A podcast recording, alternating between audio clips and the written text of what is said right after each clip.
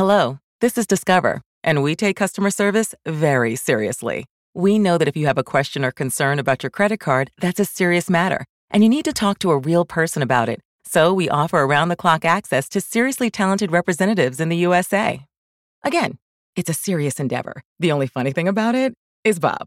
If you call us and Bob answers, you're in for a treat. Get 100% US based customer service and talk to a real person day or night. Discover exceptionally common sense.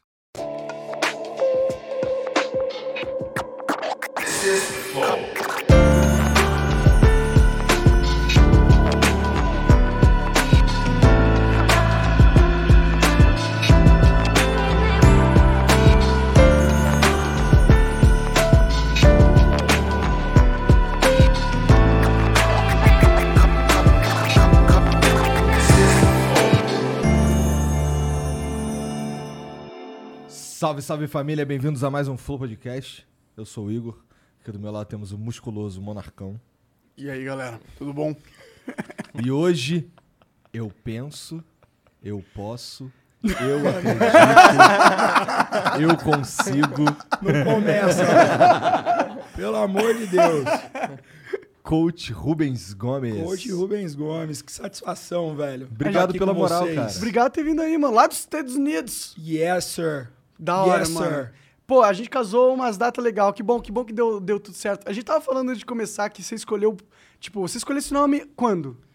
O, a alcunha coach. de coach, É, você é. 2002. Muito muito antes de todos os coaches atrás. fake. Aliás, por favor, o meu coach não tem absolutamente nada a ver com o coach que as pessoas estão acostumadas a, a ver normalmente. O que né? popularizou-se como coach hoje em dia, É, né? Outra parada. Que é aquele negócio motivacional, né? De a- aumentar a autoestima da galera. Você faz outro tipo de coach, que é o coach mais esportivo, o coach mais técnico, né? Isso. É um treinador que normalmente capitaneia todos os aspectos da preparação. Dos Então, ele é um caras do, do, do fisiculturismo. No meu caso, especificamente do fisiculturismo, apesar de eu ter trabalhado com outras modalidades também. É? Da hora. Sim. Hoje em dia ainda trabalho com alguns lutadores. Ah, que massa. E na consultoria eu tenho pessoas normais, né? Normalmente não são atletas. A alta performance é uma coisa, e daí as pessoas que querem realmente cuidar da saúde, entrar em forma, é, é outra coisa. Então aí tu tem. Significa que tu tem duas vertentes, então. Yes, isso mesmo. Entendi. E Isso você tá, mesmo. então, desde 2002 nesse trabalho, então faz um tempo pra caralho que você tá. Isso. Eu quero entender um pouco dessa jornada, mas antes eu preciso falar dos nossos patrocinadores, Por favor. que é a LTW Consult. A LTW Consult é uma empresa de, de, de consultoria financeira. O que, que ela faz? Ela é, cuida do teu dinheiro. Você tá com o dinheiro na poupança? É um erro. Então, se você tá com o dinheiro na poupança, quer quer dizer que você não sabe investir. Desculpa, essa é a realidade. Então, tá na hora de você aprender como que você faz isso. Você entra em contato com a LTW, cara. Arroba LTW Consult é o Instagram deles e ltwconsult.com.br é o site. Lá tem o planejador de sonhos. Que você pode dizer exatamente onde você quer chegar, qual é o seu estado atual. E lá eles vão traçar o seu perfil e te indicar o melhor caminho, tá bom? Entre em contato com a LTW E se Consult. você tiver dívidas, Monarcão? Não tem problema, cara, porque o planejador de sonhos é para todo mundo, inclusive para aqueles que estão endividados. Então, porque a LTW não conhece só aonde você colocar o seu dinheiro para ele lucrar. Ele sabe o que você deve fazer com as suas dívidas, como renegociar. Entendeu? Incrível. Eu, aí, na moral, Monark tá ficando bom, mané. Ficando bom Tá no mano. Caralho. É que depois de alguns meses eu, eu consigo fazer o negócio. Entendi. É, bom, mas é isso, vai na LTW que é isso, que é bom e é isso. ltwconsult.com.br ou arroba ltwconsult no Instagram. Isso aí. Bom, se quiser patrocinar o Flow, é totalmente possível. Como que você faz? Basta virar membro do Flow. Virando membro do Flow, você ganha acesso aos nossos concursos de sorte. E todo dia a gente coloca coisas novas lá. Os três últimos concursos que estarão liberados são esse kit Funko do Fortnite, né? É, de quem que mandou? Foi Estilo Geek. Estilo Geek. Mandou pra gente, loja de Funko. Tem uma cadeira da Razer e também o headset da Razer, muito foda. Vai lá. Force One Razer. Exato. E um headset Kraken Razer. Lê pra gente ali, coach. Uh, this is a headset Kraken Razer. Right. Caralho. O Caralho. cara fala inglês pra caralho. Não falo, não. Ninguém, nenhum brasileiro que mora na Flórida É. fala inglês bem. A não ser os que aprenderam inglês em outro estado.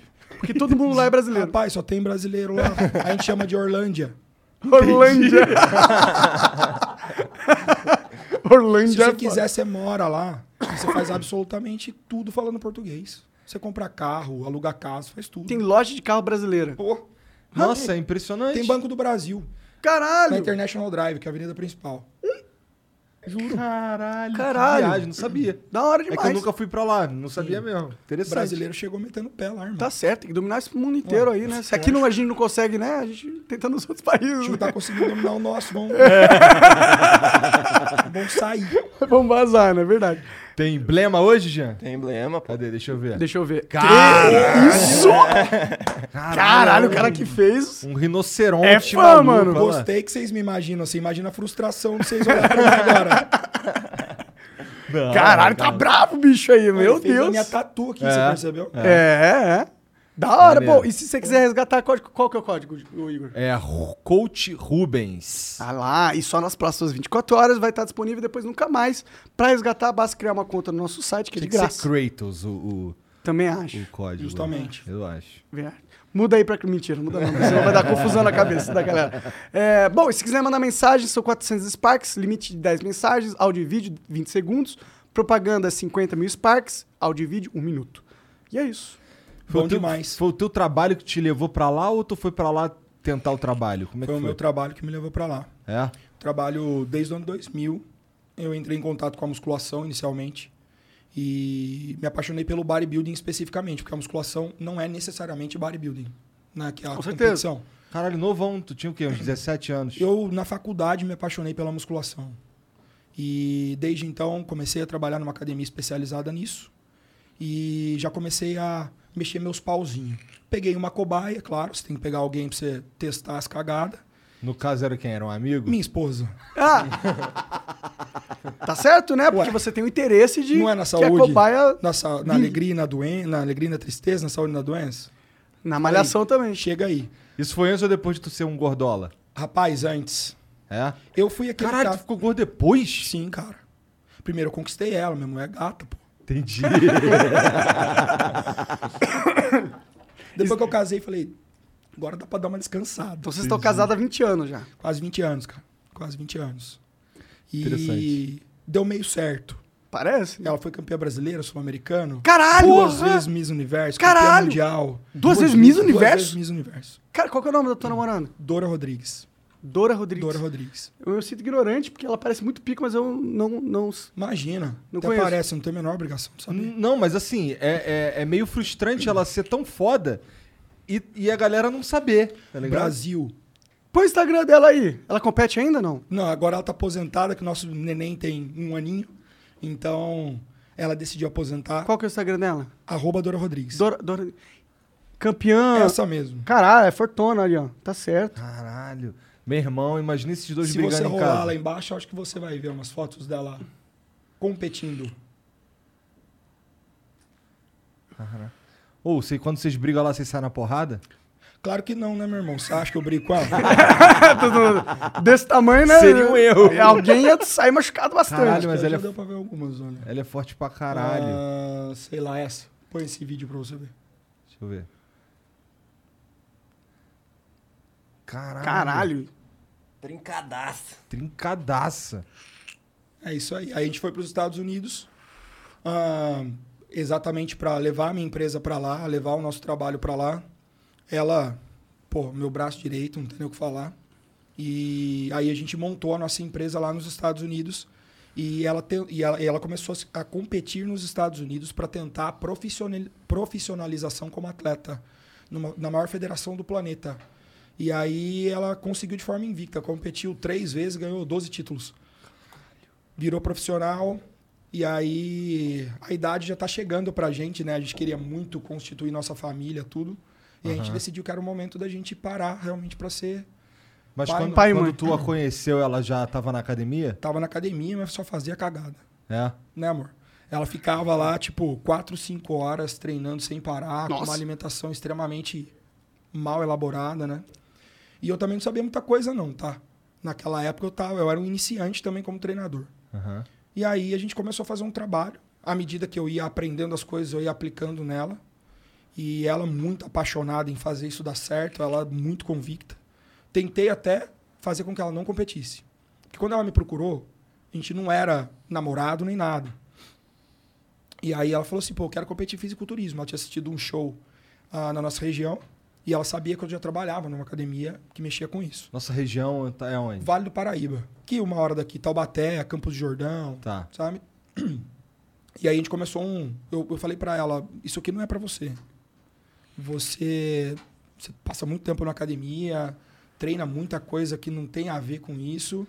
E você, não, você come super mal. Eu via a base de miojo e pão de queijo. Ah, por, Ah, isso caralho. que, por isso que tu achava que não dava Eu pra falei: ela. Não é pra você. Aí ela falou assim: Eu vou fazer. Você vai me ajudar ou não? Ali eu aprendi uma coisa, cara: que todo mundo que tem esse nível de convicção é bom você não duvidar. Aí a gente começou um trabalho despretensioso e ela teve uma evolução muito grande no começo. Em dois anos de trabalho, ela estava estreando, mesmo com todo mundo falando que ela não devia competir. E aí a gente passou um ano só perdendo. Seis shows, seis derrotas. Ela ficava em segundo, terceiro, quarto. Ah, segundo. mas não eram putas derrotas, né? Eram umas- Não, de forma alguma. E ela insistindo ali, cara. Quando voltou no ano seguinte, chegou o primeiro título, foi animando. E aí voltou no outro ano. A gente falou assim, ó, vamos tentar aí em sete anos fazer você virar campeã brasileira, né? Sete anos de carreira, ela tinha virado Miss Universo. Caralho, Miss Universo é bem pica, não é? Miss Universo é tipo. É o... É o, É o mais pica que dá, não é? É, Da do de- amador. Do, amador? Sim. O Mr. Universo é onde o Arnold Schwarzenegger Ah, se entendi- criou. Entendi. o Mr. Universo. Acontecia prioritariamente na Europa. É, um, é o campeonato né, grande, mais antigo que existe. E aí ela conquistou esse título duas vezes de maneira absoluta. Porque não basta você ganhar a sua categoria. Se tiver três categorias, eu ganhar a minha, você a sua e você a sua, nós três Somos- vamos disputar o título overall, que é o absoluto. Ela foi campeã overall das duas vezes. Caralho. Ou seja, ela foi a melhor atleta Overall. de todas. Op, quase que eu divulgo. Caralho, o sagrado do hidromel, cara. e aí ela, cara, voou, mano. Voou, virou a maior referência do país na época. E aí, isso tudo você era coach dela, era Sim. treinador dela. Sim. Pode crer. Mas e você... tu, tu nunca pirou de competir? Cara, eu tentei, Igor. No começo, quando ela tava se preparando, eu falei assim, vou também. Vou também. Aí eu descobri que no final da preparação ela tava pronta pra competir, eu tava pronto pra ir na praia. No máximo. Entendeu? Porra. Mas não por que era você acha que é mim. genética? Total. Total. Esse esporte se resume à genética. Pode crer. Você, todo mundo consegue hoje, com a tecnologia, com o conhecimento dos treinadores, com as drogas que tá repleta dentro dos esportes. Não tem como fingir mais. que não tá, né? Não, não. Claro. De maneira alguma. Ah, todo mundo consegue, eu consigo, você, você. Porém, Esse Pode ser que papo seja- de coach, hein? não, não.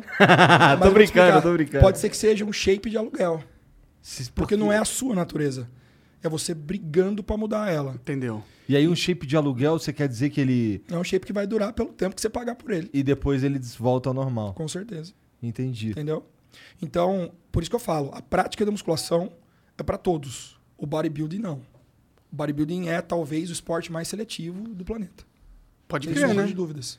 Entendi. Pode crer. Porque pensa bem, existe a droga, o anabolizante, certo? Certo. Se o anabolizante faz com que você fure o platô, que você chegue em outro nível e tal, o que, que você acha que acontece com um cara que não tem genética, toma anabolizante e melhora? Ele toma mais, É e mais, e mais. Porque a genética dele não segura. Pode crer. Então ele precisa manter o shape aí dele. crescendo. Entendeu? Entendeu? E aí começam os problemas. Então não é difícil de você olhar, por exemplo, o bodybuilding de alto nível, os atletas profissionais, usando o mínimo, muito pouco. Enquanto que o amador, existe um monte de caras normais, assim como eu, que não nasceram pro esporte, Opa. tentando se tornar. E como é que tu consegue identificar se o cara tem a genética ou se ele não tem? Ô Igor, não é, não é muito difícil, cara. Não? Se você for pra academia com meia dúzia de brother, um deles vai ganhar mais braço que todo mundo. Vai ganhar mais peso que todo mundo. Vai secar mais rápido que todo mundo. Às vezes o cara tá comendo pão com mortadela, tomando coca. Você entendeu? Nossa, eu desses caras que come, come e não emagrece e Pois. não engorda, velho. Pois é. Dá uma raiva. Então esse, é esse cara. É o Entendi. desequilíbrio. É o que foge da curva. Esporte é pra esse cara. Pode crer. Entendeu? E aí, é, viajando pra lá, pros Estados Unidos, é, vocês sentiram que foi ajudou vocês na questão competitiva da coisa? Se tiveram mais estrutura lá, algo do tipo? Olha só. Nós passamos nossa carreira inteira no Brasil tentando apoio de governo, de tudo, para poder viajar, competir, fazer todas as coisas. Nunca tivemos, sabe? Às vezes que a gente conseguia alguma coisa, perdia-se muito rápido. Né? Ah, o governo vai dar uma bolsa atleta. O cara dá por um ano, depois corta, sem critério algum. E a gente foi para os Estados Unidos muito porque a gente estava um pouco chateado com o que estava acontecendo na época eh, com a gente, porque a gente tinha um consultório na cidade, estava trabalhando direitinho, fazia um dinheiro, mas não, não sobrava, cara. Chegava no final do mês, você olhava, só conta para pagar, tudo. E a gente começou a desgastar com isso. Um dia assaltaram o nosso consultório, arrombaram ele, entraram, o cara sabia onde estava tudo. Devia ser um cara que já né, tinha estudado ali. E aí eu, eu tinha a imagem do rosto dele. Quando a polícia chegou no lugar, eu falei, eu fui todo animadão, né? Falei assim, cara, nós temos um circuito de câmera aqui e eu captei o rosto do cara. Olha aqui. Sabe o que o cara me falou? Você tá achando que a gente é o CSI? O cara falou isso, velho, eu falei assim, mano, não adianta. Eu posso me blindar do jeito que eu quiser. Eu tô na merda. E no fim das contas acabou não dando porra nenhuma Nada. mesmo. Não deu nada. Se eu não tivesse o seguro do espaço, Tá tá fudido. fudido. Entendeu?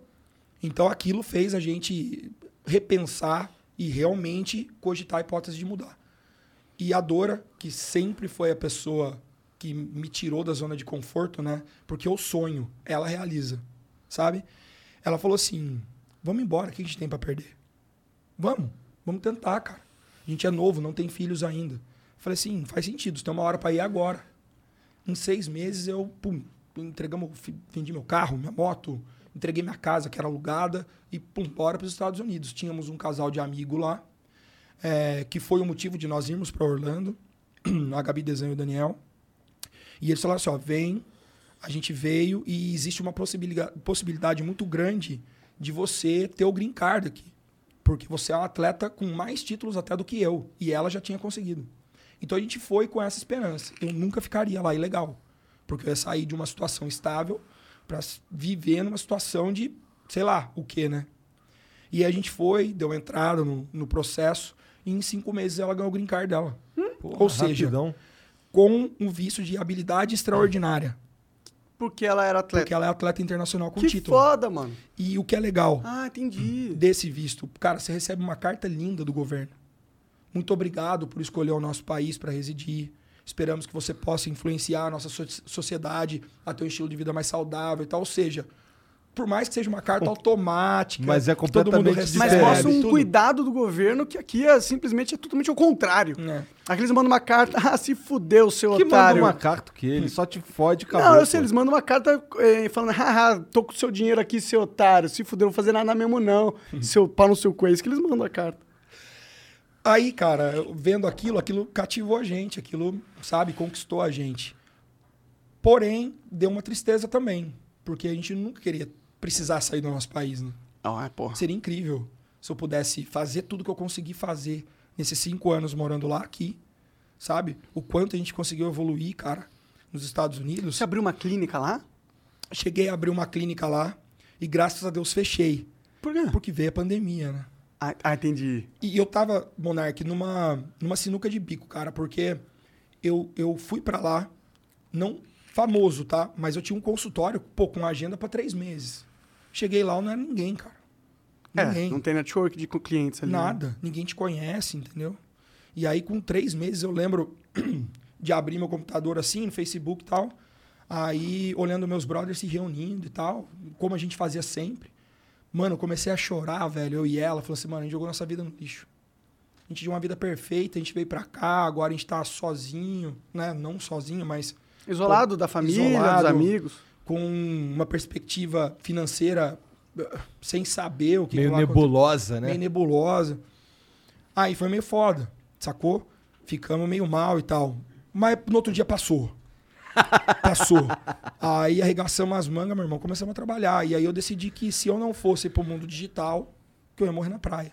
E nessa época eu, eu era um cara meio avesso a tudo isso.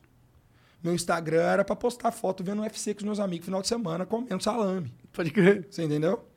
E aí eu falei assim, eu vou ter que trabalhar nisso aqui. Nessa época, a mídia maromba, essa coisa da- do fitness, estava crescendo nas mídias sociais. Falei, eu vou reclamar meu espaço nessa merda aqui, velho. Pô, tô trabalhando há tanto tempo. Nessa época eu saí do Brasil, eu era diretor sul-americano de arbitragem de fisiculturismo. Eu tinha a maior equipe de fisiculturismo do país, com mais de 100 atletas Ah, competindo. então você tava grandão já no Brasil. Tava, cara. Eu tava, não, grandão assim, de- Porra. no meu meio, né? Sim, exato. Você era, era, desse era- tamanho, assim, ó. Pode crer, tem, tem isso, né? Que hoje em dia é tão grande, Hoje né? é grande. Sabe? Pode crer. Então, eu, eu, eu- cara, eu comecei a, a- a arriscar. Falei, vou pro digital. Aí mudei a carinha do meu Instagram. Aí comecei a, a falar assim, bom, como que eu cresço aqui? Eu, eu tenho uma, uma, uma eu, eu faço mentoria às vezes, né, cara? Porque a gente tem uma escola de, de musculação online hoje. Da hora. E aí eu falei, eu ensino isso pra galera. Os caras vêm me perguntar, como que eu faço pra eu ter sucesso na minha área do fitness? Eu falo, cara, não só na área do fitness, mas em qualquer segmento, você tem que trabalhar de graça primeiro. Você tem que mostrar seu valor. Você tem que arriscar. Não tem como. Então pega um cara na sua academia que você acha que realmente vai levar a sério e transforma o cara. Mas muda o cara. Porque não adianta também você ficar cantando de galo na internet e não ter trabalho bom. Tem que né? mostrar, até pra tem- você mesmo. Exato. Então põe seu trampo à prova. E primeiro faz de graça. Não vai sair da faculdade cobrando uma bala, sendo porque você tá formado. Entendeu? Hoje em dia, porra, não quer dizer nada, tá formado. Nada. Então, eu eu comecei a fazer isso, cara. Só que daí, ao invés de eu entregar o meu trabalho de graça pra alguém da academia pra fazer o cara render, eu entregava pra alguém da internet. Então, eu tentava pegar alguém que eu via que tava querendo mudar e falava assim, mano, eu te ajudo. Sabe? Só me divulga, só mostra meu trabalho se você gostar depois. Da hora. E começou um trabalhinho de formiguinha, cara. E aí eu fui tendo alguns turning points na minha carreira, assim, que foram ajudando, né? Que foi me fazendo crescer mais. Até chegar aqui onde eu tô, que eu nunca achei que eu fosse chegar. Eu nunca imaginei que eu fosse estar no flow. Tem um canal de 2 milhões e não sei quantos Um inscritos. milhão e quase um milhão e cem mil agora. Pode crer. Então, um milhão e cem mil. É muita gente, né, no meio cara? da maromba, isso então, é gigante, poucos brother. canais têm esse, essa quantidade de Poucos, inscritos, né? cara, poucos. E eu- uma coisa que eu. é, bom, eu chamei. A gente chamou você aqui porque eu acompanhei vários vídeos seus, entendeu? É, e e eu, uma coisa que eu, acha- que eu acho legal do seu, do seu canal é que você traz o cenário gringo e reage a ele. Ó, eu vejo poucos canais fazendo isso no Brasil. E, e, pô, vamos ser sinceros, né? O, o- o cenário gringo é o cenário gringo, é o maior cenário que existe no mundo. Então eu vi alguns reacts por exemplo, do, do Thor. Thor. Do Thor, que era o cara do Game of Thrones, tá ligado? Montanha, o Thor gigantesco. Bjornsson. Que ele tem uma história muito interessante, né? Ele, ele, ele, ele era o strongman, né? Sim. E aí ele mudou, você sabe muito mais, ele mudou Sim. completamente, né? É, na verdade, isso aí é um, digamos que um projeto que, aliás, eu também já fiz. a gente vai chegar nisso. Mas o que aconteceu? O Thor Bjornsson, ele é um, um cara lá da Escandinávia, Põe da uma foto aí, Janzão, pra galera entender o tamanho do cara. Um mutante, um cara gigantesco, com mais de 200 quilos, que começou a Porra! Sim, você não tá entendendo. Não, o cara é Se você gigantesco. olhar ele com a mulher dele, você não vai dormir essa noite. Imaginando. Põe aí essa foto, Na Jean. moral. Sério. Como que eles cruzam e a mina tá viva. É tipo É. isso. É mais ou menos isso. Aqui, ó. Olha aí. E ela não é uma mina Porra! pequena. Ela não é pequena, entendeu? Ela não é baixa. A minha normal. Ela é uma mina normal. E eles têm um filho agora, ou seja, eles realmente fazem o que você tá pensando. Que viagem, cara. Nossa, olha o tamanho desse Não, cara. e aqui não, ele tá aqui ele tá pequeno. magro, aqui tá é, pequeno. exato. Esse cara é o Thor mesmo, tomar no cu. é, mano. ele fez Game of Thrones. Ele era o Montanha. Ele era o cara que matava todo mundo e foda-se. Sim. Aqui, ó. Aí ele competindo. Então, Aí ele tava gordão, aí ele tava é, aí strongman. ele tá, aí ele tá preparado É. pro Strongman. É. E aí ele começou a ganhar tudo. Só que na mesma época tinha um cara que batia de frente com ele, que é o Eddie Hall. Pode crer, pode crer o cara com. É, moicanão. Moicanão. Igual do Igor. Mais gordão mesmo, põe o Ed Roy pra vocês verem. Sim. E os dois começaram. Um ganhava, outro ganhava. Um ganhava, outro ganhava. Um queria bater o recorde do outro. Aí o Eddie Hall, ele, ele fez é, mil quilos num, num... Não, mil pounds num, num levantamento. Levantamento terra. Foi emblemático até porque ele sangrou o nariz dele, viralizou. Caralho! É, é normal isso acontecer né, em competições de strongman. E aí o, o Thor falou que ia bater o recorde dele. Só que Um quando... bicho também, esse É um cara. animal. Não, é bem mais Aqui, baixo, mas ele é gigantesco. Essa aqui é a transformação pro projeto que eles estão fazendo. Então o que aconteceu? O Thor falou que ia bater o recorde do Eddie Hall. Só que quando ele programou para bater esse recorde, entrou em pandemia, então o campeonato não ia mais acontecer. O que, que ele fez? Ele montou uma estrutura na academia dele, chamou os juízes oficiais e bateu o recorde na academia dele. Metade do público aceitou a quebra de recorde, a outra metade não. Porque não foi numa Que competição não foi oficial. oficial. Entendeu? Os, os fãs do Ed não aceitaram. Dividiu a parada. Entendeu? E aí começou um. Ó, o cara levantou, tem vídeo dele levantando. Tem, tem. Ele fez. Arrancou a metade da pele da canela e tudo. Sério? Pô, é normal, né? O cara tá erguendo mil pounds, brother. Quanto que é mil pounds? Eu sou... 500 quilos, 500 500 e poucos quilos. Caralho, caralho. É que é levantar um caminhão. E aí, cara, Não sei se começou... um caminhão pesa 500 Vamos levantar um Não, mas carro. eles erguem direto caminhão, carro, arrasta carro, arrasta avião. Os caras são loucos. É, os caras são... Eu vi o Ed. Hall dando um soco na máquina de soco. Ele quebrou o recorde do. Quase chegou perto do recorde do maior cara que deu o Olha maior soco mais forte do mundo. Aí ele começou um trash talk. Um xingando o outro. Ah, você não bateu, bati. Ah, você não bateu, bati. Aí como que você resolve uma treta? Na mão. É, na Tamo dois homens. Aí os caras marcaram uma luta Que de foda. boxe. Dois anormal. Saindo na porrada. Isso eu não sabia que eles tinham Eles marcado uma luta. Eu não Por sabia. isso que eles estão secos. Entendi. É por isso, Entendeu? então. Por Entendi. isso. Eles não largaram o esporte. Entendi. Eles querem virar strongman depois que Lógico. acabar a pandemia É a novamente. carreira deles. Aí eles vão engordar novamente? Provavelmente. Pode crer. E aí eles fizeram esse desafio. E aí o dia que era pra acontecer, se eu não me engano, o Eddie Hall tava lesionado, fez uma cirurgia, não pôde lutar. Aí o Thor lutou com um maluco aí, Perdeu, né? perdeu. Mas o cara era um Não, boxeador, o cara né? é boxeador. Entendi, entendi. E aí eles vão lutar ainda, né? E tá na moda isso agora, né, mano? Você viu É. quanto os caras estão ganhando de dinheiro, né? Pô, teve o, o- esse fim de semana Anderson Silva e Tito Ortiz, teve um nocaute espetacular. É porque eu acho que o Teve o mundo Vitor Belfort e o Holyfield. Espancando um idoso, né? É. Holyfield. O mundo das lutas, eu acho que ele teve uma transformação com o Meriwether e o. E o... Logan Paul. Não, não, não, não. O Meriwether e o irlandês lá. Ah, o Conor McGregor. Isso. cara. Aí teve uma mudança, porque deu tão certo e eles eram de universos totalmente diferentes que eu acho que o mundo das lutas percebeu, mano, o negócio que a galera quer ver não é os caras da luta lutando mais pica, eles querem ver os caras que são muito famosos lutando. É. E aí houve essa mudança e agora tá esse ó, Popó versus Whindersson Nunes, é o, o, o Cocielo versus o Esquiva Falcão. Coach Rubens versus Ronaldo Jacaré. Ah, é? Vai rolar? Aconteceu já. Aconteceu? Aconteceu em Orlando. É mesmo? E Sim. eu não conheço esse cara, o Jacaré. Ele Ronaldo Jacaré é lutador do UFC. é... Caralho? Sim. Corajoso tu, hein? Tu é muito corajoso. Foi campeão do Strike Force. Caralho. Um dos melhores faixa preta da história do esporte. Vocês lutaram boxe? Lutamos MMA. Caralho, tu, Tu é, é muito maluco. corajoso. Tu é maluco. Tomei um pau, né? Pô, aquele Como esperado. cara lá, Dói pra caralho? Como é que é? Tu... Como é tomar um pau? Sabe o que que mais doeu? Ah. Ele me prensar na grade, velho. Ele prensou minha cabeça na grade uma hora que eu achei que minha cabeça fosse passar igual quando o batata passa no espremedor, assim.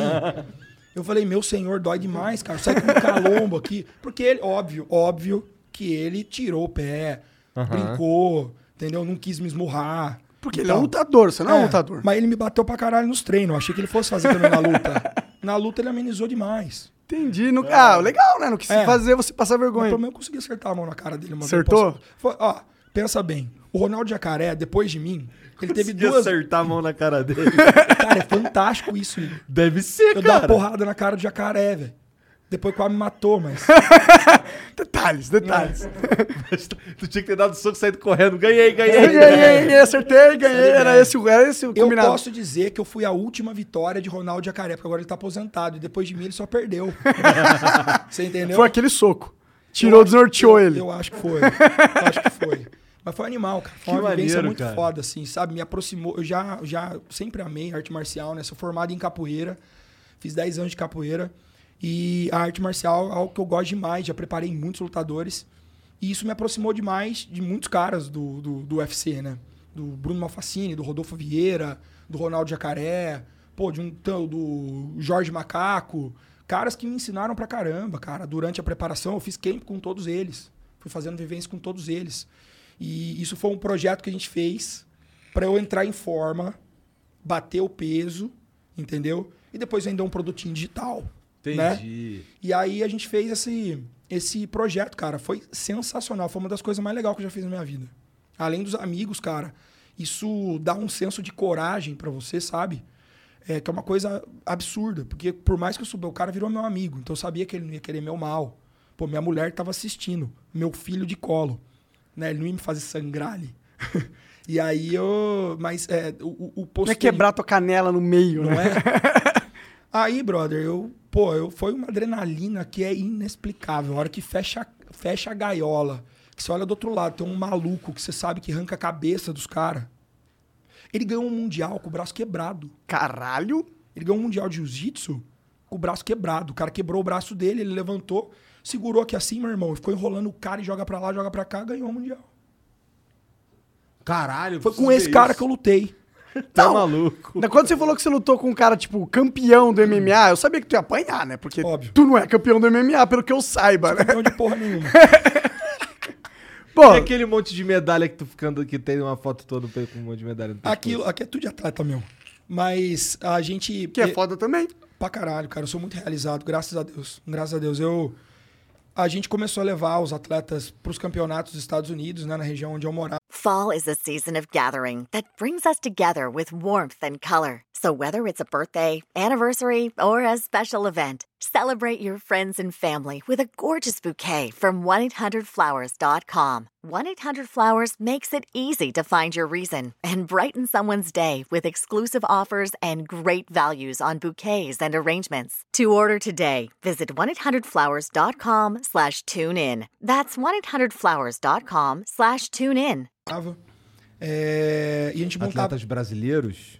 Ah, alguns brasileiros, alguns americanos, Tá. né? Você treina americano também? Sim, sim. Tem diferença no treinamento, assim, pro dos dois? O lido das pessoas? Ou Como é o Olha, americano, assim, na hora sim. do treinamento, como é um brasileiro? Ó, Monark, hoje não tem diferença porque o nível do bodybuilding do Brasil tá absurdamente alto. Entendi. sabe? Nós vamos ser uma referência nesse esporte. Talvez a gente nunca supere os Estados Unidos porque os caras não param de trabalhar. E porque lá o governo manda uma cartinha falando, porra, você existe, legal, gosto de você, obrigado por ser cidadão. Mas o problema maior tá na base, cara. É a base, é a adolescência que muda o cara, sabe? É a adolescência. E o brasileiro, normalmente, ele não tem muito estímulo na adolescência. O que, que o adolescente faz? Ele joga bola. Futebol, sei lá. Entendeu? Nem É. pensa que ele pode Ser ser... bodybuilder. Você não vê, por exemplo, numa escola, fala assim, ó, hoje é aula de atletismo, nós vamos fazer salto com vara. Não tem essa porra. Não tem, entendeu? Então, eles começam isso desde cedo já, lá. Então, não tem como o cara não se encontrar em alguma modalidade. Eu, por exemplo, eu, eu não posso falar isso cientificamente, mas eu, com a experiência que eu tenho de 20 anos, eu tenho plena convicção que todos nós nos encontraríamos em algum esporte. A gente tem predisposição genética para alguma coisa, cara. Deus mandou a gente com dom, mano. Eu tenho certeza. Só que a gente não tem oportunidade de passar por elas. Isso é verdade. Você joga bola, você é ruim, aí ninguém já chama você mais pra porra nenhuma na escola. Você é o café com leite, É. os caras te batem, te xingam. E tu entendeu? tinha um puta soco de direito, nem sabia. Eu não sabia que eu tinha essa potência na minha mão, meu irmão. A punheta é nervosa. Não é? Sabe aquela nem coisa do tava tipo... pensando lá. Sabe aquela coisa do tipo, você tá fudido na minha mão? É quando a punheta é forte. Mas aí você falou que você pegou vários atletas. É, teve qual que é o seu atleta mais bem sucedido, assim? Ah, é a tua cara, esposa? Eu considero a minha esposa. Eu já preparei, obviamente, atletas que chegaram mais longe do que ela. É, o meu grande trunfo foi no ano passado. Eu coloquei uma atleta no Mister Olímpia, que é a maior competição que existe, né? E mas a minha esposa foi foi especial, cara, porque eu vi sair do zero, entendeu? E eu vi ela lutar muito pra conquistar cada coisa que ela conquistou, sacou? e assim, eu tô, eu tô enganado em dizer que ela foi a tua primeira experiência? Ela É, foi a minha sim, primeira. sim. Foi mesmo, né? Foi minha Ele primeira. falou. Porra, então tua primeira experiência chegar nesse nível, cara, Pois é. quer dizer algo isso daí, muito Foi- foda. E por um tempo eu me questionei, que por muito tempo eu só tive ela. Falar, porque eu amo ela. Não, eu pensava assim, será que ela é muito foda ou eu sou bom? Porque eu não sabia, às vezes ela era muito foda e ela ia render na mão de qualquer um. Mas ela tava, não tava rendendo antes de se encontrar ela, né? É, mas ela não tava fazendo um trabalho específico. Não tinha ninguém É, fazendo nada então com ela, Eu né? precisava de mais gente. Entendi, entendi. Por isso que eu quis montar um time, entendeu? Como é montar um time de fisiculturismo? Qual foi o primeiro passo pra montar um time? Velho, acontece naturalmente. Imagina assim, pô, vocês são monstros no YouTube. Você sabia que você ia ser um monstro no primeiro vídeo que você soltou? No primeiro vídeo, não. Você quer, você quer, você quer. Quando você faz o primeiro que dá uma, uma destacadinha, você não se questiona do tipo, putz, será que isso aqui foi sorte? Cara, eu me questiono conseguir isso até hoje, mano. Ah, vai a merda, É mano. sério. Não, não tô zoando não, cara. Eu não tô zoando não.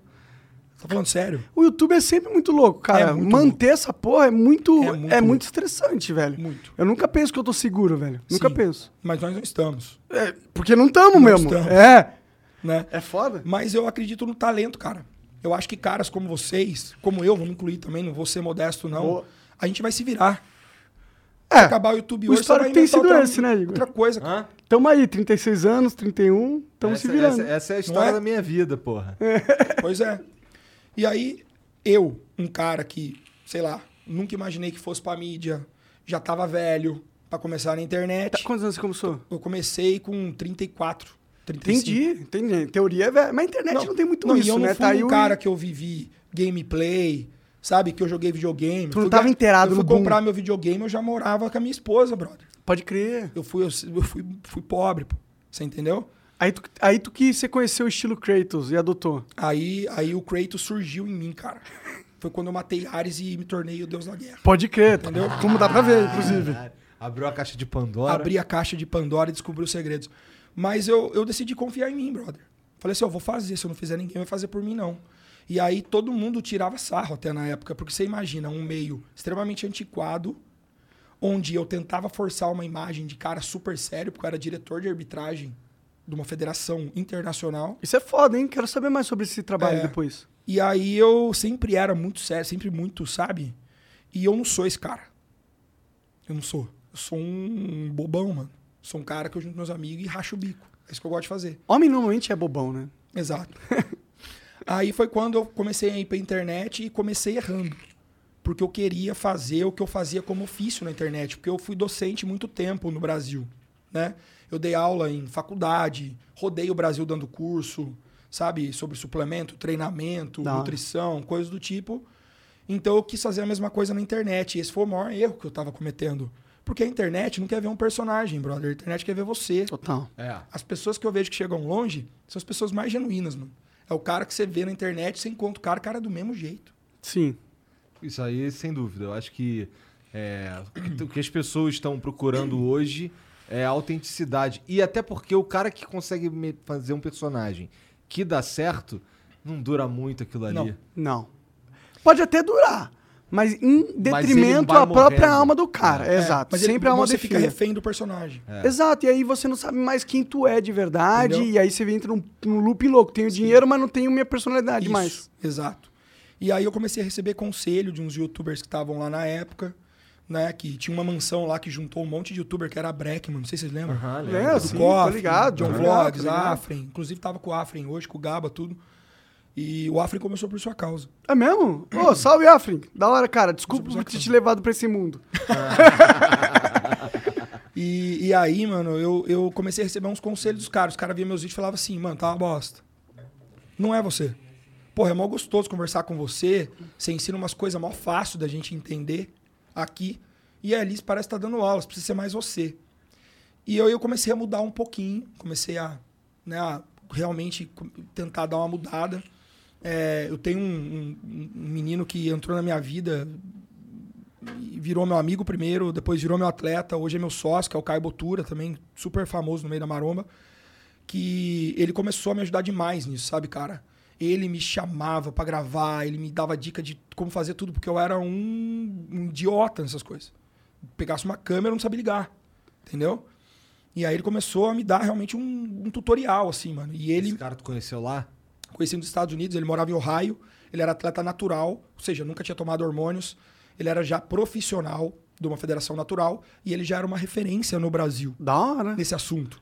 Só que ele tinha 20 e poucos anos, 22 Ele anos. ainda é o atleta natural ou ele Não. converteu-se? Aí eu entrei na vida dele, fudeu. Não, mentira. Ô, cara, Mentira, o cara é o mentira. traficante. Não, o que aconteceu foi o seguinte: quando, ele me, quando a gente se conheceu, conversa vai, conversa vem, eu contei pra ele que eu tava com déficit de testosterona, porque eu tinha sido obeso. E eu tinha acabado com o meu eixo hormonal, né? É 130 quilos, você falou, não sei se foi ao 130 vivo. né? quilos. Isso. E aí eu comecei uma, uma reposição, comecei a repor testosterona e isso mudou minha vida. E eu Entendi. nunca tomei a testosterona pra eu querer virar atleta, porque eu já sabia que a minha genética era um lixo. Pode crer. Eu queria só realmente ter um- uma qualidade de vida melhor. É, hoje, reposição hormonal. buchudão? Era um, um caminhoneiro, meu irmão. Você ficou com pele pra caralho? Não, graças Não? a Deus não, porque eu emagreci ainda novo, né? Entendi, entendi. Emagreci eu tava novo ainda. Quantos anos você tinha? É, eu comecei a emagrecer com 32, assim, foi um processo de um Uh, ano ainda e tem, meio, tem o tempo, então. Ô, que isso, cara. Meu, É que eu tenho umas era- peles que, aqui, ó. Vou mostrar pra você. É, o segredo pra você é pôr músculo aí. É aqui, ó. Tirar meu Tira minha máscara aqui pra você. Primeira vez que ele fez isso, eu tomei um susto fudido, cara. O cara pega. Ah, você tá de máscara, senhor? Tô, peraí.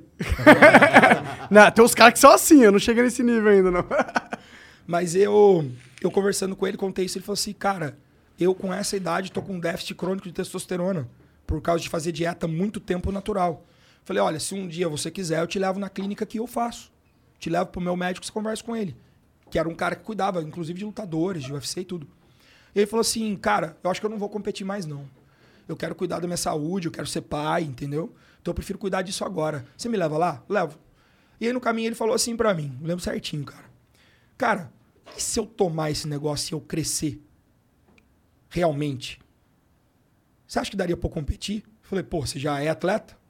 Óbvio, né? Óbvio que dá. Ele, você me ajudaria? Eu falei, ajudaria. Quanto que você cobraria de mim? Eu falei, pô, mano, nada, você tá me ajudando tanto aí, né, com as coisas e tal. Aí ele falou assim, porra, se você fizer isso por mim, eu vou te transformar no coach mais famoso do Brasil. Deu certo. Ah, não sei se eu sou o coach mais famoso do Brasil. Bom, é o único mas que ele, fala que é coach. Mas ele, me, mas ele, cara, ele ajudou muito minha carreira, sabe? É um cara que eu sou, assim, virou meu irmão, brother. Entendeu? Virou meu irmão. É um cara que a gente compartilha sonho. É, virou meu sócio, né, nessa escola digital, que é a Universidade Maromba. A gente criou mesmo uma, uma faculdade de, mar, de, de musculação. Da sabe? hora. E como que faz pra entrar nela? Tem o site Universidade É só entrar lá e cadastrar, GG? Só 35 mango por mês, baratinho. Foda. O que, que eu tenho que Foda. ter pra ficar. 35 mangos. É? Só, todo Não, mês. mas aí eu tenho também que ir pra, pra. Tem que ter uns equipamentos em casa. Não, não. A ideia lá é a seguinte, Igor. A gente criou, cara, um celeiro com os melhores profissionais do Brasil. Por quê? O tempo todo que eu fiquei trabalhando ali no, no, no ostracismo, no anonimato, eu ganhei muita, muita admiração, muito respeito de caras enormes desse meio. E aí, quando a gente criou esse projeto, eu tinha o Arrojo, a Juventude do Caio, e eu tinha o meu network. O que, que a gente começou a fazer? Eu comecei a convidar esses caras todos, que davam aulas no Brasil inteiro, fora do Brasil e tudo, pagando uma excelente hora aula para os caras, para eles colocarem o conteúdo dentro da Universidade Maromba, pro cara que sempre sonhou em ver o Paulo Musi, o, sei lá, o Leandro Twin, Estão todos lá. todos lá. Que foda, cara. Entendeu? Que foda, da então hora. eu democratizei o conhecimento da musculação. Com Demais. esse projeto. Demais. Hoje, com um ano, a gente passou de 20 mil alunos. Caralho! A gente mantém ali uma média de 4, 5 mil alunos ativos todo mês. E agora a gente vai fazer a reinauguração de aniversário de um ano com novos professores, tudo. E fomos reconhecidos pela, pela Unifil, Universidade de Filadélfia de Londrina, como curso de extensão. Ou seja, o nosso cursinho digital virou um curso de extensão aceito no país inteiro. Caralho, que por da hora. faculdade de medicina, fisioterapia, Que da hora, física, mano. nutrição. Você entendeu? Pô, isso é muito massa. E a, a gente já, já pensa em passos maiores. Graças a Deus foi, cara, um bagulho. Aonde que assim, acessa esse curso? Inter, universidademaromba.com.br. Boa, da hora demais. Sim. Tu falou que ficou gordo. Por que, que tu ficou gordo? Porque tu era um cara que porra. sabia tudo sobre musculação. Tu Por malhava e ficou gordo? Você ficou gordo malhando? Eu lembro exatamente o que aconteceu, cara. Isso aqui não é chororô, não, tá? Isso aqui é uma realidade, porque depois eu peguei dezenas de casos como o meu.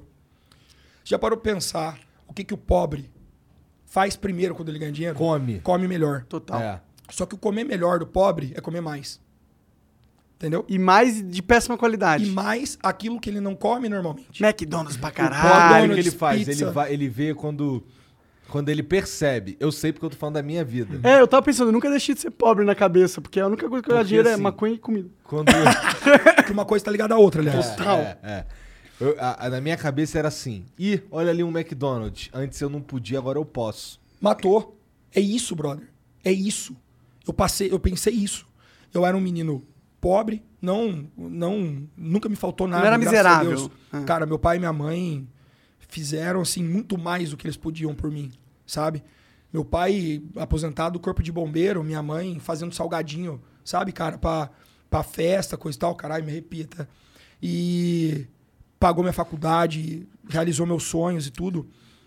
E aí, quando eu consegui ganhar um pouco mais de dinheiro, sair de casa, né, e, e morar com a minha esposa, tudo, cara, eu tava ganhando um dinheiro que eu não ganhava na vida. Sabe quanto era esse dinheiro? 400 reais. 400 reais. Aí que eu fazia, eu vou comprar coisa gostosa pra eu comer. Eu comprava salsicha pra caramba, fazer hot dog, aquelas caixas de hambúrguer congelado. Aham. Meu irmão, comia tudo o dia inteiro. Aí Você então você entendeu? era fordo, porque você não deixou de malhar. No começo eu era fordo. Entendi. Aí depois não tem como você segurar mais, né? Aí eu fui vendo que, pô, o que eu tô fazendo não depende da minha imagem mesmo. Eu já tava montando um timezinho. Ou seja, a galera já sabia que o meu trampo era Pior que legal. depende, né, cara? Porque, tipo, se eu vou no nutricionista Não, é, e ele é gordo, eu falo, mano, pelo amor de Deus, você quer me ensinar um negócio que você não sabe pôr em prática? exatamente, eu concordo 100% com você, mas esse era o meu pensamento da época. Pode crer. Na época eu falei assim, foda-se. Faz o que eu mando, não faz o que eu faço. Vou comer. E comecei a engordar. E o gordo, ele não percebe, cara. O cara que ficou obeso, ele não sabe exatamente o tamanho que ele tá. Sim. É verdade. Entendeu? Eu não sabia que eu tava daquele jeito. Aí eu comecei a tomar umas porradas, mano. Sabe? Umas porradas da vida mesmo, assim. A menininha não dava mais bola pra você? Não, ele já eu tava Já tava casado, é verdade. Entendeu? Minha mulher sempre me deu bola. Essa aí é heroína, meu irmão. Até que usava gordão, ela queria fazer sexo pra caralho com você? Pra caralho, não. pra caralho, não. Mas, graças a Deus, Nunca faltou também. eu sempre compareci. tá certo. Mas o meu turning point foi exatamente isso. Eu cheguei pra um brother meu, Ronaldo, e brincando numa roda de amigos, assim. E eu era assim, eu era respeitado nos meus amigos, porque eu, eu treinava a maioria deles. E eu, eu tava. Eles sabiam que você entendia. É, entendeu? E eu, eu ajudava eles também com a profissão, coisa e tal. Então os caras não, não tinham muito coragem de, de mandar a real pra mim, eram poucos. Entendi. E aí nesse dia a casa tava lotada. Eu peguei e dei uma cutucada nele assim, né? A galera toda parou e falou assim: Ei, vocês perceberam que eu tô comendo a Miss Universo? Porque minha mulher a vida inteira ficou em forma, né? Aí todo mundo deu risada, não sei o que, ele ficou quietão, assim. A hora que todo mundo parou de falar, ele falou assim: Ei, você percebeu que a Miss Universo tá dando pra um gordo? Aquilo ali, brother, entrou no meu ouvido igual uma faca. Porque aquilo ali fez eu entender que, porra, minha mulher entrega o melhor pra mim todo dia, mano. Eu tenho orgulho de sair com ela. Ela é linda, em forma, tudo. O que eu tô fazendo, brother? Eu vou jogar esse relacionamento no lixo. Vai chegar uma hora que ela vai olhar e falar assim, cara, eu consigo tolerar que você não cuide de você, mas você vai se matar. Aí é foda. Sua saúde vai cobrar. Entendeu? E ela nunca me pressionou. Aí eu, eu decidi começar a mudar, cara. E aí eu comecei a tomar uns tapas na cara. Eu vi um dia a academia, eu era gerente de uma academia nessa época, tá? A maior academia da cidade, eu era gerente. Da hora. E as funcionárias da academia tiraram uma foto. Você lembra disso, Rodrigo? Uma dentro de cada perna da minha calça. Porra! E aí todo mundo dando risada, a hora que eu cheguei, falei, o que, que foi, o que, que foi, o que, que foi? Nada, nada, nada. Pegaram mostraram a foto. Eu ri hora. Mas por dentro, mano, aquilo me matou, sabe? Cara, eu era bombado, porra. Eu Falei, eu preciso fazer alguma coisa, cara. Aí eu comecei, cara. Comecei e tal. Mas a obesidade, as pessoas não entendem isso. Ela já é uma doença. Sabe? Às vezes as pessoas brincam, ah, não pode falar de gordo, não sei o que e tal. Você não pode falar que é doença. Cara, é uma doença. A obesidade é uma doença. Se, se faz mal à sua saúde e é uma coisa crônica, é uma doença. Sim, exatamente. É, Você já está no estado de doença. Você entendeu? Porque você já, já tá formando a arteriosclerose. Você já tá provavelmente com resistência insulínica. O fígado já é 50% gordura. Exatamente. Ô, qual é a fala dos outros? Mim. Então eu falei, pô, eu preciso fazer alguma coisa. Cara. E aí eu comecei e tive vários tropeços no caminho. E eu ainda, eu- hoje, por exemplo, eu estou totalmente fora de forma, por desleixo. Entendeu? Porque a gente vive. Mas ainda assim você parece um cara melhor que a maioria, assim. Obrigado, mas assim, a- é, o seu standard ele vai mudando de acordo com o degrau que você sobe. Entendi. Por que, que você disse que você tá fora de forma? Porque eu sei qual é a minha forma. A É mais trincada, é É um, isso? um pouco maior, um pouco mais de definição, Entendi. entendeu? E agora, por conta de, de, sei lá, de. Trabalho. des- desculpas fajutas que a gente sempre dá, eu desleixei um pouco, entendeu? Então, estou um pouco fora de forma. Então, a, a- obesidade ela tem que ser tratada com muito respeito, cara. Você entendeu? Ah, sim. Mas é muito importante que o gordo saiba que a culpa é dele. E que não é normal. Tipo, ele não se vitimize. É normal ser gordo? Eu fui gordo a maior parte da minha vida. É normal, dado a, a situação onde a- o cotidiano. Nossa, do jeito que, é que a gente come. a maioria das pessoas é são acima do peso. É. também, tipo, não é anormal, não é incomum ser gordo. Mas não é, não é o é padrão. incomum ser gordo. Sabe É por incomum? quê? Engordar dá trabalho, mano. Mas não é incomum no sentido que a maioria das pessoas são gordinhas Pois hoje. em é, dia. porque a gente tá fudendo o rolê, né? É, bom, isso Para é pra verdade. pensar. O pessoal fala, pô, emagrecer é tão difícil. Eu sempre falo, engordar que é difícil. Só pensa o seguinte: você vai acordar amanhã. O que, que você tem que fazer? sair correndo pra gastar tudo que você acumulou de energia ou você tem que comer pra pôr energia no seu corpo? Tem que comer. Você tem que comer. Se você não comer, você vai morrer, certo? Aham. Ou seja, seu corpo é uma máquina projetada tão perfeitamente que você tem que abastecer ela com energia.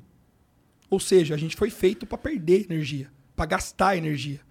E gordura nada mais é do que energia na forma de gordura. É por isso que a gente tá com Pô, mas é, bastante gordura. mas é mó merda fazer essa porra embora. Sim, sim, porque junto com o ganho do peso vem as doenças normais do ganho de peso. Por exemplo, a resistência insulínica, que é o que dificulta o processo de emagrecimento no começo. Por isso que normalmente a gente fala, você tem que insistir no começo, porque no começo vai ser um pouco difícil mesmo. Entendeu? Primeiro que não é prazeroso você ir pra academia pra fazer força. Erguer peso. É um pouco pô, que prazeroso. Não é nem um pouco prazeroso. Ah, eu sinto certo prazer é, do meio pro final. Eu sinto prazer. De verdade eu sinto. Eu, Eu gosto. sinto vontade de ir embora.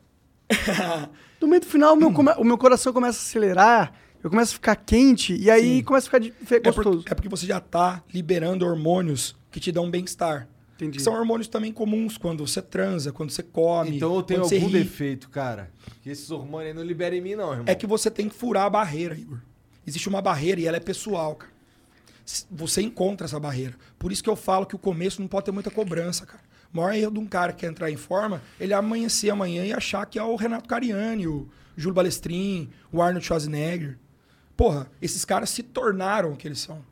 Eles não acordaram um dia assim, entendeu? Gigantesco. O, É. o Cariani era gordo também, no passado. Sim, já foi, já foi. Então, esse processo que é trabalhoso, sabe?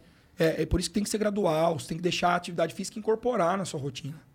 Escolher uma modalidade que te dá prazer, fundamental. Senão você não dura mesmo. Cara, é muito mais fácil descansar, ligar o Netflix, ver uma série, muito mais fácil. Prazeroso. Você entendeu? Mas não é na verdade, né? Porque com o tempo que você fica fazendo isso, você tá tendo um- uma, um- uma rotina onde você não tá liberando aqueles hormônios gostosos que se poderia estar liberando se você tivesse feito um esforço durante uma hora. É uma hora que potencializa o resto das 12 horas e o resto das 23 horas, né? Sim. Cara, tudo que você precisa pra você pegar firme é você dar uma passada no espelho, pelado, e, se, e ficar surpreso. Você pega um mêsinho e começa a treinar, pá, pá, pá, pá, e toda hora você olha e fala, toma uma merda ainda. Toma uma merda, toma uma merda. Um belo dia, meu irmão, você vai sair do banho despretensiosamente, vai estar se enxugando, vai olhar no espelho e falar assim, não, peraí, o pai tá ficando on de novo. tá ficando bom aqui. Aí, velho, aí já era. Aí o esporte tá te ganhando. Aí daquele dia em diante, você já pensa se você precisa da segunda dose, se você precisa de um- uma sobremesa naquele dia, se não vale a pena agora no almoço, ao invés de comer uma fritura, você comer um alimento mais limpinho. Se você quer guardar o doce só pro final de semana. Aí você começa a fazer escolha, por quê? Porque você tá vendo que você tá andando pra frente. Total. Entendeu? Até chegar nesse estágio, realmente, é muito difícil e é onde a maioria das pessoas param. Pra você ter uma ideia, 60% das pessoas desistem da academia nos primeiros seis meses por falta de resultado. Nem tô surpreso com esse número, pra ser sincero. Achei, achei que era mais. Sim.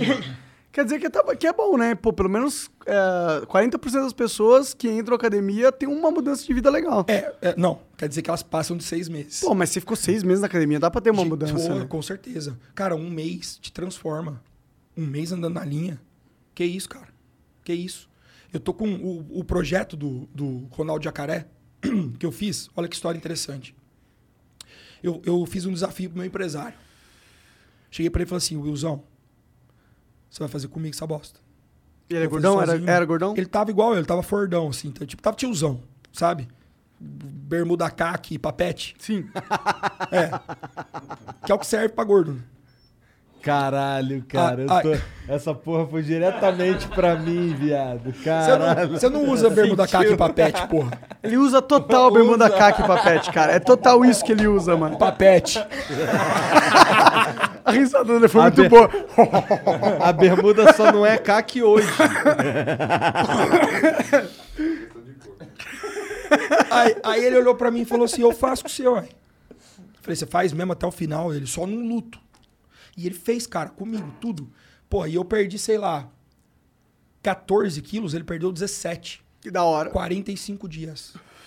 45 Puxando dias. ferro. Mas, não, ferro. Era ferro, era luta, era cardio. A gente treinava pra caralho. Mas muito. Quantas Muito horas por dia? Cara, eu treinava umas 4, 5 horas por Tá dia, louco. porque eu tinha que puxar ferro, depois eu tinha que fazer wrestling, depois eu tinha que fazer jiu-jitsu, tinha que fazer boxe. Então Eu tu não manja de nada. luta. Por isso que você não, morreu, né? Na luta Não com o cara. cara. Eu tava começando naquela época, eu treinei Entendi. 45 dias. Você entendeu? Entendeu. Claro que eu continuei depois, eu me apaixonei realmente pelo MMA hoje. ainda- você faz MMA ainda? Então, eu, eu tenho um cara que puxa manopla pra mim às vezes. Puxa manopla é o E training, eu quero né? começar a pegar firme no jiu-jitsu agora por isso. Eu ainda quero competir no jiu-jitsu, eu ainda quero lutar boxe. Mas não profissionalmente, Entendeu? imagino. Não, não. Por realização pessoal. Entendeu? Porque eu tô realmente cercado dos melhores lá. Da hora. Então, isso é um negócio legal, pode- né? Quando você É, cria uma cara. certa Pô, network demais. na internet. Exatamente. Então isso motiva demais. Então aqui mesmo, eu vim pro Brasil, já marquei um maluquinho pra puxar uma manoplinha pra mim. Entendeu? Falei, bom, vou, vou, vou continuar do jeito que, eu- que der. E aí, cara, ele fez comigo. O que, que aconteceu? Deu a luta, saímos, eu dei uma relaxada, me machuquei, parei um tempo. O bicho continuou. Vai fazer um ano agora. Ele teve uma das maiores transformações que eu já vi na minha vida. Dá pra jogar aí? Dá, Joga? arroba will.jardim. Põe aí, meu empresário, esse cara. Ele, cara, ele. Tu dá dinheiro e saúde pro cara. Exato. Eu digo o seguinte: esse cara entrou na minha vida, ó. Só vamos mostrar. Deve ter um antes e depois aí. Esse aí é um deles, ó. Inclusive, eu tô ali atrás, devia estar, sei lá. Yeah. É. Ah, ele não tá tão gordo. né? Porra, meu irmão. Tão baixo aí pra você ver. Aqui, ó. Ah, tudo bem. É que, Tá, tipo, vamos pôr uma de frente, pôr uma de frente. Pô, Deve ter mas um tava, antes e mas tava, depois de frente. mas a- a- ficou realmente bem diferente. Não, é, é. Ah, mas dá, pô. Aqui, ó. Ali, ó. Isso aqui foi o começo do projeto. Entendi, entendi. Isso aqui ele já tá bem melhor que isso, porque por isso que ele colocou a interrogaçãozinha ali, porque a gente como vai será no o projeto futuro? agora. É. É. E o Caralho, Will, ele foi um cara que assim, ele entrou na minha vida no momento em que meu canal do YouTube tava patinando. Eu tava lá com 250 mil inscritos, Mas já tinha tido um boom. já tinha tido um Qual boom. foi o seu primeiro boom? Meu primeiro boom se chama Caio Botura. Pode crer. Me ajudou muito e o trabalho que a gente conseguiu fazer junto é, me mostrou pra internet maromba. Entendi. né? Então, ele foi o meu ponto de partida. E o meu segundo turning point foi o Will, cara. O Will é um cara que ele é especializado em gerenciar a carreira de pessoas do fitness, assim, né? Ele, você já ouviu falar do Sardinha, Fernando Sardinha? Já. Ele foi o empresário do Sardinha por 10 anos. Ele construiu a carreira do Sardinha, né? E aí eu fui treinador de Sardinha por 5 anos, preparei o Sardinha por 5 anos. E a gente se conheceu, fizemos camp lá, levei o Sardinha para competir nos Estados Unidos. E aí conheci o Will. Falei assim, pô, o dia que der aí, mano, vamos fazer um trampo junto. Aí a gente foi pro Tennessee um final de ano lá, curtiu umas férias. Falei assim, pô, mano, você não tá me levando a sério? Vamos fazer um trampo junto dele. Então vamos começar em janeiro? Vamos. Aí eu lembro que ele chegava pra mim com umas ideias meio. me Torta. deixava meio desconfortável, assim, O que, que era as ideias? A primeira ideia dele falou assim: Cara, você vai falar sobre a dieta da Adele. Eu falei, por quê? Ah, porque ela perdeu muito peso, não sei o quê. Eu falei assim, Will, meu canal é de maromba, velho. Rubão, faz. E eu sou assim, cara. Se eu chamar você pra você fazer um trampo pra mim, tipo. Você vai confiar. cara, me dá uma assessoria. Você falar assim, compra essa garrafa, eu vou comprar essa garrafa. Sabe? Aí eu falei, vamos fazer. Meu canal tava, tipo, merdão. Merdão mesmo. Esse vídeo já. Ô! Falei, eita. Ele chegou pra mim e falou assim: ó, a gente tem que fazer alguma coisa, cara, que mostre quem você é. De verdade. Mas eu quero que você se solte. Eu quero que você haja naturalmente. Fala o que você quiser falar, brinca se você quiser brincar e tal. Aí ele falou assim: vamos fazer um react? Falei, não, eu. React não, mano. React, velho. Eu tô com quase 40 anos, bro. O Igor tinha vários reacts também. Então, mas eu tinha um puta preconceito. Ele também. O Sacou? Falei, vou fazer react, cara. Pô, eu sou coach de alta performance. que, que eu né? falava pra você naquela época? Não lembro. Faz essa merda. Eu sei que é uma merda, mas faz essa merda. Não falava? E ele falou assim, Rubão, mas por, por que, que você acha que, que pode te denegrir? Falei, mano, por que, que tem- quem que vai querer ver um react? Ele falou assim, custa alguma coisa a gente tentar? Eu falei, tá bom, vamos fazer. Aí ele montou uns videozinhos lá, sentei um dia, abri o notebook e fui. Como ele fez react de caras treinando, caras com shape legal, eu comecei a dar uns detalhes técnicos, mas eu sou um cara, velho, que eu, eu sei lá, eu sou meio expressivo demais. Entendeu? Então eu olhava uns bagulho, eu dava umas bugadas, assim. E começou a ir legal. Os caras começaram a gostar. A gente começou a dar uma investidinha. Comprei um panão verde, bole, sabe? Improvisei um chroma key. Aí, em vez de eu olhar pra tela, jogava imagem atrás Eu de vi mim. essa porra. Entendeu? Aí, da- do, do paninho, eu pintei a parede de um quarto lá de chroma key. Comecei a montar o estúdio, meti luz e o caralho. E aí começou a andar, começou a andar. E aí ele começou a interagir comigo nos reacts. A galera começou a comprar a ideia de nós ali, entendeu? E a gente começou a deixar o canal mais divertido. Só que a grande marca registrada do canal sempre foi essa. Eu tentava divertir a galera ensinando alguma coisa. Porque esse é o meu DNA. Eu quero que as pessoas terminem a conversa comigo e que elas lembrem alguma coisa interessante que eu falei, pô, que colabore para a vida delas. Então eu ia, zoava, brincava, gritava, sabe? Já, meu, dei mortal, fake no negócio, já fiz os caralho no negócio, mas eu sempre fazia questão de entregar algum- conteúdinho bacana pro cara, sabe? Que ele podia sair pro outro dia e pôr em prática na academia que ele ia ver resultado, sabe? E aí a galera comprou isso, cara, de um jeito incrível.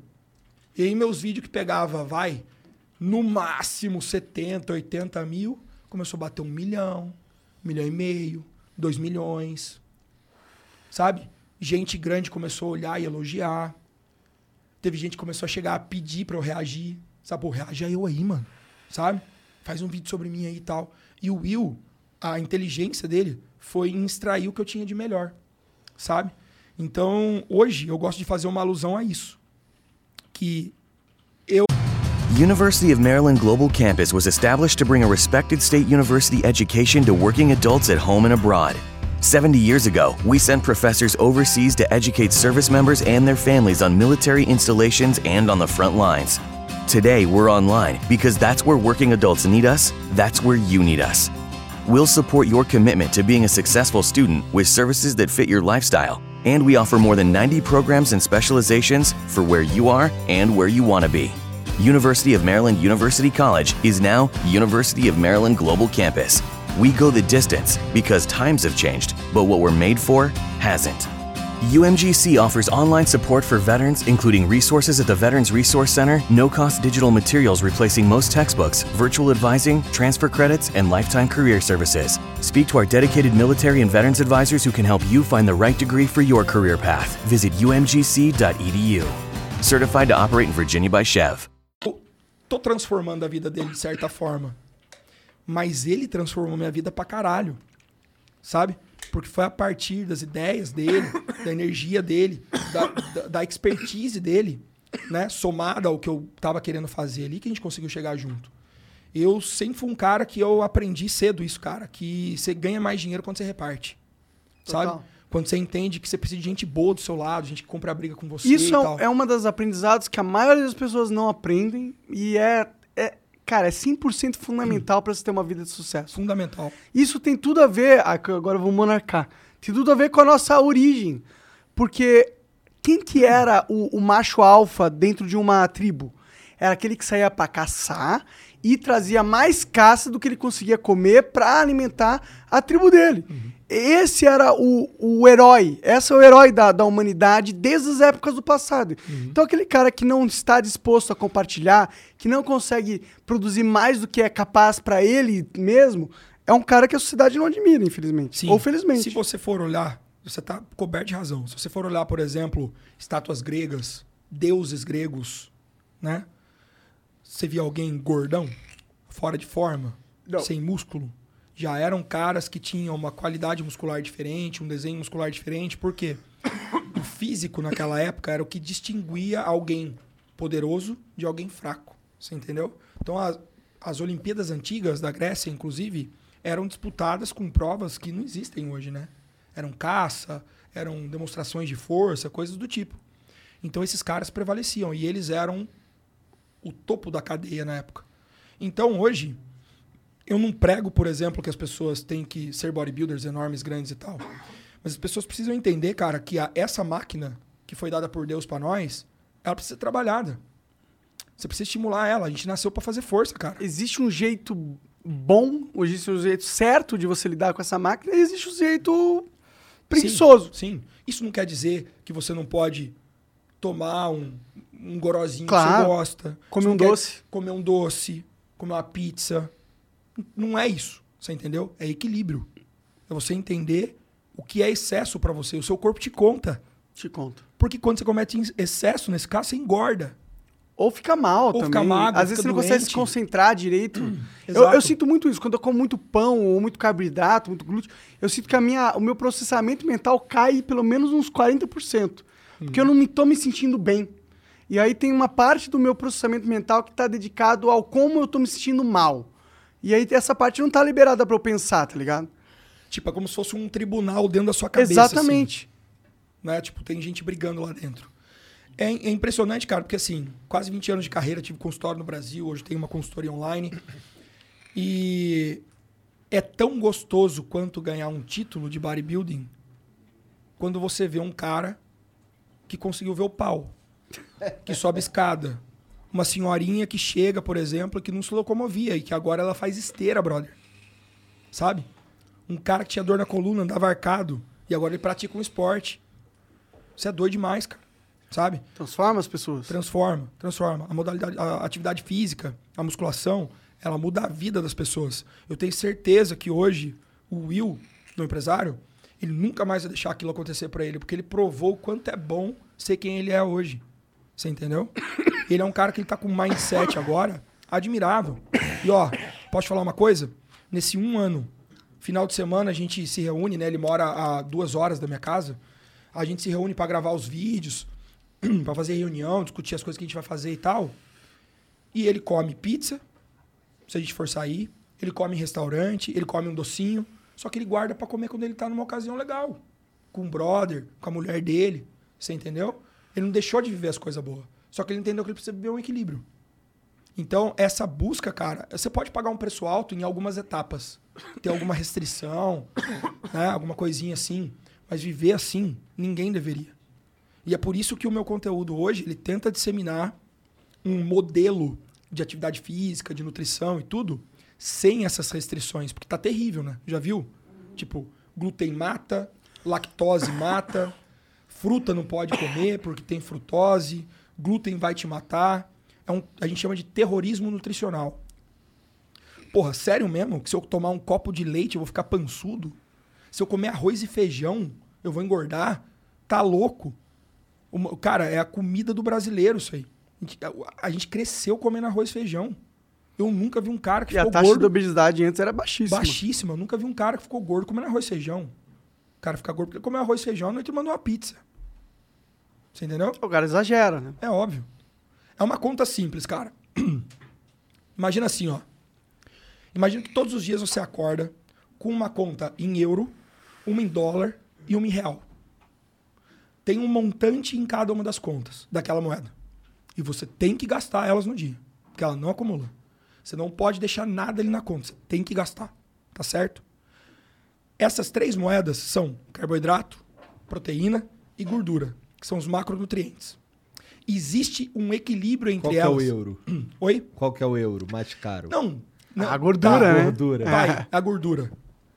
É, então, o que acontece? Existe um equilíbrio entre esses três nutrientes que, se você entender o quanto você pode comer deles num dia, você pode comer o que você quiser, que você vai manter o seu peso. Que é a tática do vigilante do peso, né? Não.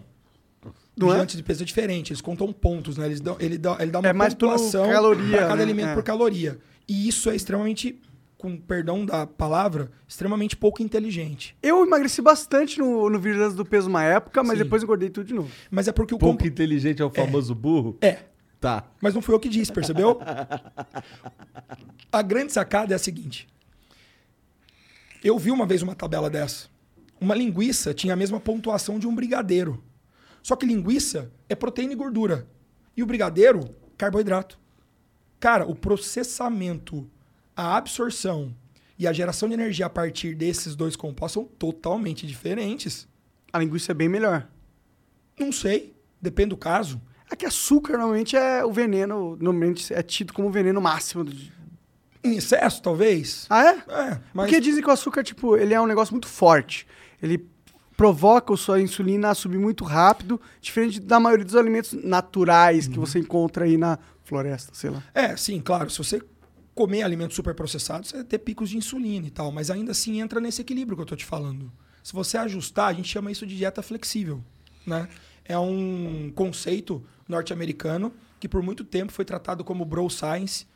é, e que, na verdade, O que, que é bro science? Bro Science é a filosofia de boteco, a teoria de Entendeu, boteco, entendeu, sabe? entendeu, entendeu. E, e não. A gente está descobrindo agora que esse é o único meio de você fazer alguém aprender sobre nutrição hoje. Vou explicar já para você entender. Demorou. Então você tem as contas, né? Carboidrato, proteína e gordura. Você tem um tanto de proteína, um tanto de carboidrato, um tanto de, de, de- de gordura para você comer no dia, certo? Se você manter aquele equilíbrio, você não engorda. Você não engorda. E se você fazer um déficit em cima daquilo, ou seja, tirar um pouco daquilo, você perde peso. Se você colocar um pouco a mais, fazer um superávit, você ganha peso. A qualidade dessa perda e a qualidade desse ganho vão ser designados pelo tipo de alimento que você põe nessa dieta. Porque eu posso, a gente fala que é bater os macros, né? Porque carboidrato, proteína e gordura são macronutrientes. Então a gente fala que bater os macros é quando você fecha a conta. Entendeu? Vamos supor que eu tenho que comer 80 gramas de gordura. Como é que eu sei? Você já viu falar em tabela nutricional? Já. Tá tudo escrito ali. E hoje em dia tem aplicativo, pô. Você abre ali, vamos supor, você vai no McDonald's, quero saber o tamanho do estrago. Você abre lá, coloca Big Mac. Vai aparecer o quanto de carboidrato, proteína e gordura que tem. conhece um Não, bom mas- aplicativo? Mas, mas é que eu. Vários. Mas como Teu é que eu sei Fit o Jenny, meu? Fit Jenny. MyFitnessPal. Todos eles são muito bons para contar macros. Sua pergunta, desculpa. Como é que eu sei qual que é a, o- a minha quantidade? Perfeito, excelente pergunta. Existe um coeficiente que é feito, né, que é uma, um cálculo, é uma equação, que vai entrar ali dados como sua idade, seu peso, sua altura, e o produto final daquela soma vai entregar qual é o seu gasto metabólico basal, ou seja, quantidade de calorias que você precisa consumir para você viver. Tá? Lembra que eu falei que é difícil engordar? Você já começa no, no déficit, cara. Já começa, você tem que colocar. Entendeu? É a gente coloca É demais. saber comprar. Comer é saber comprar. Saber comprar. Então, o que que é a dieta flexível no final das contas? Vamos supor que eu quero comer um Big Mac hoje. Vamos supor que o Igor tem que comer 2.500 calorias por dia. Fiz lá o cálculo dele, vi a atividade física que ele vai fazer e cheguei no número ideal ali. Vamos supor 2.500 calorias. Aí, você quer comer um Big Mac hoje, está fazendo dieta flexível. Você pode? Pode. O que, você vai fazer? Mete o Big Mac ali no aplicativo e vê o quanto ele custa para você. Quanto ele come da sua gordura, quanto ele come do seu carboidrato e quanto ele come da sua proteína. Você entendeu? Essa análise é muito bom para um cara capitalista, né? Sim. É um jeito fácil do cara entender. Como é que é o nome do aplicativo? Fitness Paul. A partir disso, você consegue entender o quanto custa metabolicamente um alimento para você. E aí começa o X daque- aí começa a ficar legal. Porque daí não é um nutricionista te mandando parar de comer Big Mac. É você vendo que o Big Mac ele custa muito caro, velho. Que o Big Mac podia fazer você comer um prato de arroz, feijão Nem com é tão carne. gostoso Ou tu podia assim, pegar um né? medalhão de... Pegar um medalhão de filé mignon. mignon muito pica, com uma saladinha de palmito. Isso. É que o Big Mac custa metade de qualquer. Mas você é rico, você não tem essa desculpa. Não, mas. Para de ser mão de vaca, Igor. Você tá entendendo, mano? Sim. Então isso faz você parar pra pensar. Não, eu tudo bem, mas os amigos, pô. Ué, você tem que fazer escolha, não tem como. Fitness. Quando você decide guardar um pouco de dinheiro pra você realizar um projeto, você não tem que fazer O uma que, que o. Gaules fazia quando ele tava sem dinheiro? Água e banana. Fruta. Aí, ó. Então, cara, você começa a entender sobre alimento naturalmente, sem ser um porre. Porque você sai um dia, você vai comer uma parada, você fala assim, pô, legal, essa parada é gostosa, mas não precisa comer todo dia, pô, senão eu passo fome depois. Porque aquilo custa caro, come um tantão dos seus macro, e aí depois tem que fazer muito esforço. Então a maioria das pessoas que começam de dieta flexível, elas começam fazendo essa farra. Porra, posso comer besteira. Só que passa um tempinho, elas começam a ver que o custo daquilo é caro e que vale mais a pena ela guardar para comer uma besteira numa ocasião especial. Que vale a pena ela comer a comida ali no dia dela, dá para ela encaixar um monte de coisa que ela não sabia. Aí ela começa a encaixar um iogurte que ela gosta pra caramba, sabe? Ela começa a pôr uma granolinha que ela curte comer. O cara come, por Você exemplo, começa a um frango aprender, mais né? gordo, sabe? Aí ele começa a ver, pô, então não é um porre fazer dieta? Então dá pra eu fazer dieta se eu ter que me fuder seguindo, seguindo um cardápio? Eu acho que a maior desculpa pra um cara que quer fazer dieta é não ter dinheiro. Porque comer saudável custa caro, mano. É. Custa realmente caro. Isso é uma, coisa que é meio perverso da nossa sociedade hoje em dia, né? Porque o produto industrializado, né, processado, ele é muito mais fácil de fazer, e muito mais barato, né? Você acaba tendo um incentivo, se a gente tá falando de, daquele negócio de compra, se a gente olhar mais o, o- o cenário macro da vida da pessoa, você vê que quando você põe no peso do dinheiro, ele... A alimentação dele cai, assim, ah, não, tem que pagar o, a, a minha filha, tem que ir pro médico, caralho, é quatro. Exatamente, cara. Então, é, isso eu vejo como o futuro de uma sociedade como a nossa. uma sociedade que se desconectou da comida. Para pra pensar. Se eu soltar um, um moleque hoje de 15, 16 anos no mercado e falar assim, cara, pega um aipo pra mim, e eu tirar a legenda do- dos, dos vegetais, você acha que o cara pega? Não, sabe tirar o celular é. dele fudeu. O cara Entendeu? não sabe o que é. O cara Ai, não sabe o que é um aipo. Ah, pô, Rubens, você tá pegando pesado, não tem que saber o nome todo vegetal. Cara, desculpa, isso era uma coisa muito normal antes. Você olhava uma berinjela, sabia que era uma berinjela? Bom, berinjela eu sei que é. Aipo eu vou ficar realmente... Eu, eu penso aipo um negócio fino, grosso... Branquinho. É, ah, É, entendi. Então entendeu? não tava tão ruim assim. Não tá. Mas é isso que eu tô falando, porque quando você começa a fazer dieta flexível, o fato de você mexer com o aplicativo e você ter que prestar contas do que você tá comendo faz você pensar. Pô, caraca. Quer ver um exemplo? A minha esposa, atleta, toda vez que a gente ia num restaurante lá no- nos Estados Unidos para comer, ela quando ela não que- queria, né, porque ela se mantém muito em dieta ainda hoje, ela não queria chutar o pau da barraca, ela ia pegar uma salada. Brother, já viu quanto tem de caloria uma salada nos Estados Unidos? Primeiro que os caras lá é comida pra urso, né? Um prato de salada é um, bagulho. É, eles, eles metem a... E aí pra ficar gostoso é bacon, queijo, molho, pão caralho. E aí você vai ver lá 1.200 calorias. Uma saladinha. E o hambúrguer 850. Ué, Mas ninguém para pra ver isso. Ah, é salada, é saudável. Ou seja, está comendo um alimento super deficitário em proteína, com um altíssimo teor de gordura e pouco carboidrato. Por isso que eu falo, mano. Comida Entendeu? certa é carne.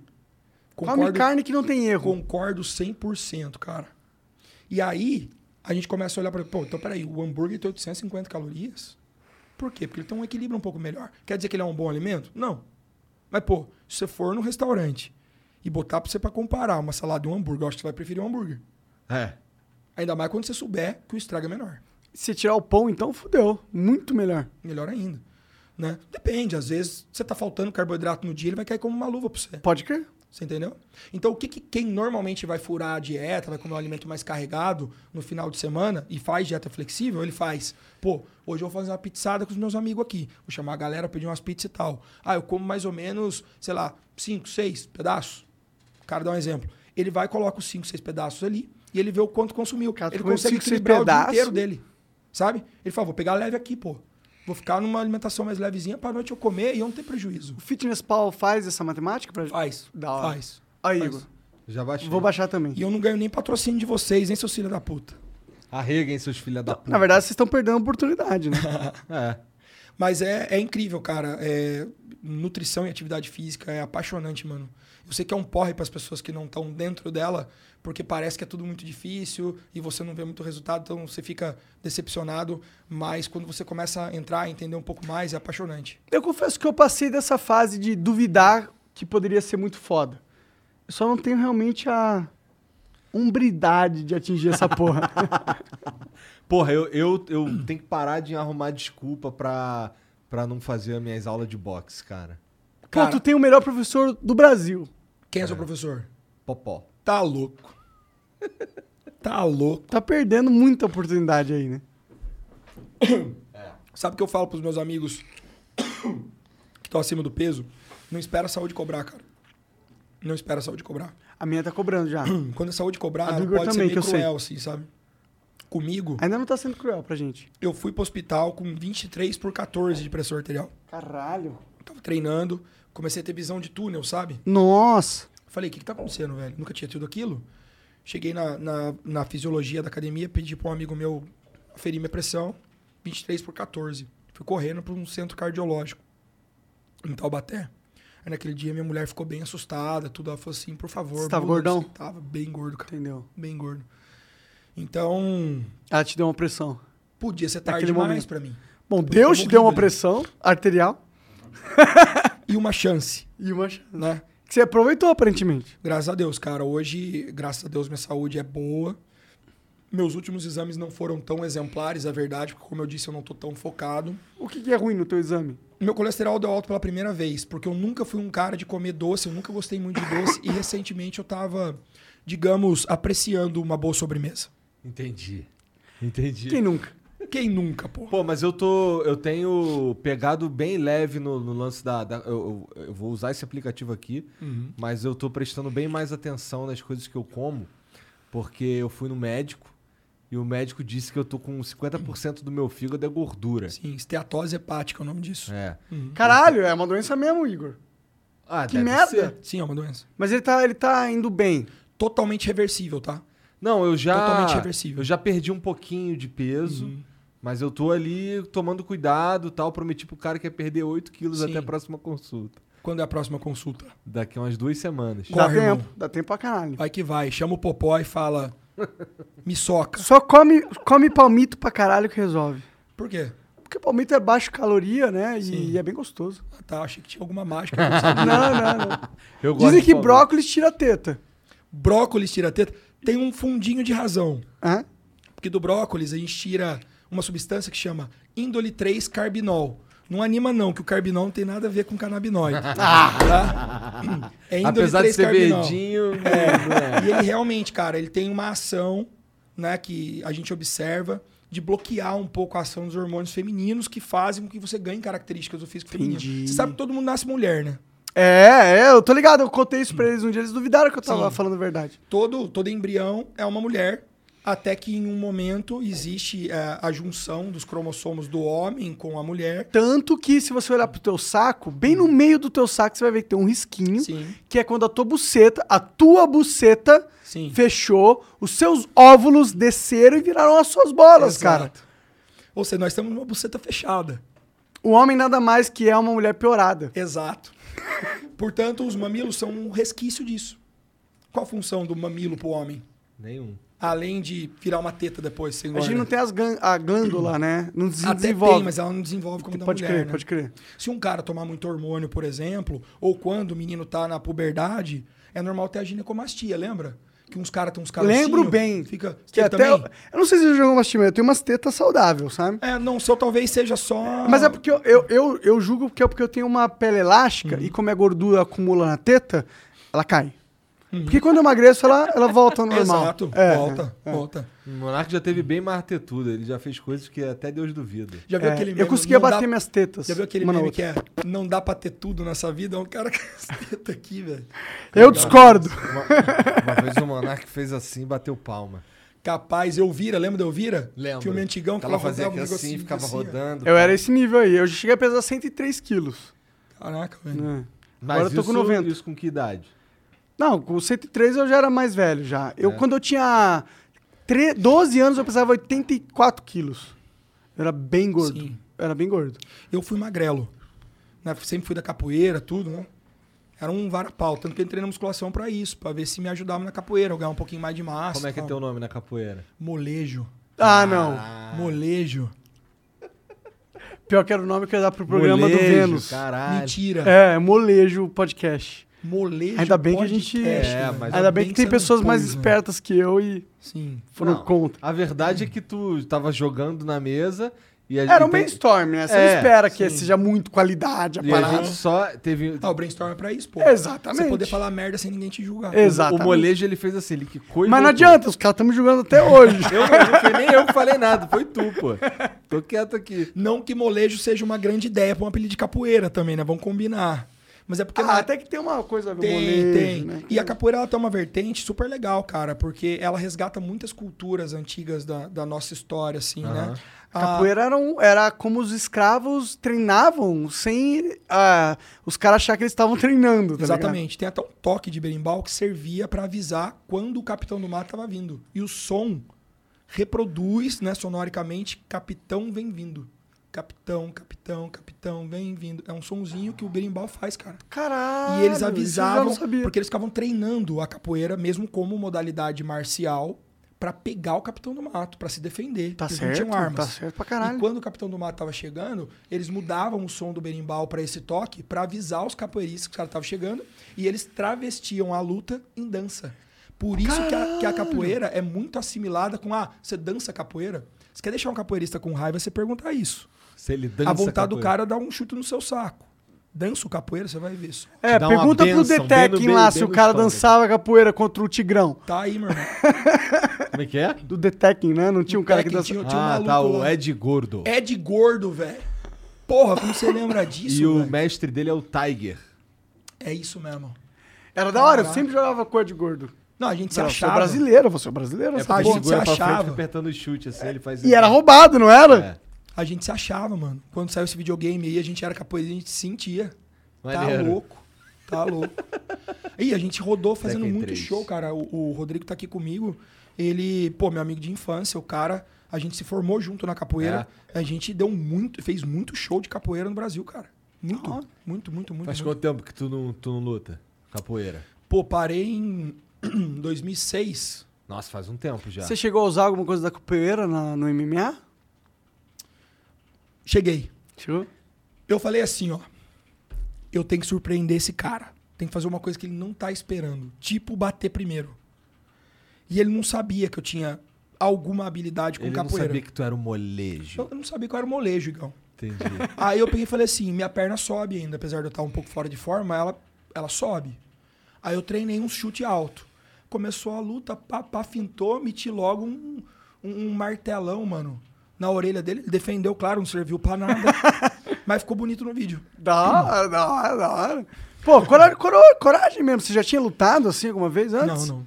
Eu Coragem tinha- máxima, então. Tinha praticado capoeira, né? Mas. Mas, é, mas não tinha nem chegar no não. ringue, no octágono é, com o cara não ali. tem os finalmente ali, né? Não, tem o- não tem o... Não, não, não. Como é que é feito E é o que uma... falta. É o que falta. Na minha opinião, campeonato de capoeira, meu irmão, os caras não saem na porrada aí em MMA, boxe e tudo. Do- deixa os dois caras lá que se resolva, põe um juiz, põe um árbitro e deixa os caras lá, velho. Quem deitar primeiro perdeu. Todo mundo grandinho, Ué, né? É. não é isso que é luta? E como é que... co- co- e se não é, se não é assim que define o campeonato da capoeira, é o quê? É o cara, Cara, que faz o movimento mais bonito? Então, antigamente, quando a gente começou a competir, aliás, Rodrigo campeão regional de capoeira aqui no Ó, estúdio, da hora. Caralho! Aí eu... sim. Faz quanto tempo que tu não luta?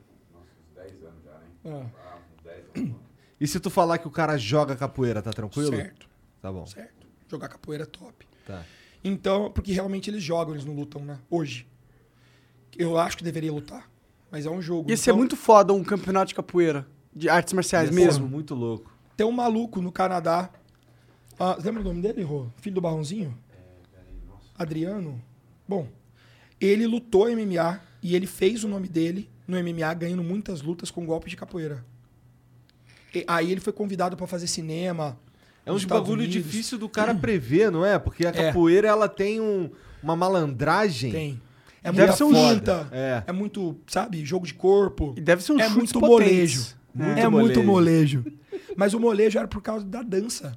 Porque, como eu disse, a capoeira resgata muito coisas históricas do Brasil, né? A dança de rede, o maculelê, né? Que são danças ah, indígenas, antigas, africanas Da e hora. tudo. E que a gente reproduz, né? Como uma forma de, de homenagear, Expressão, assim. Então tem muita dança. Samba de roda.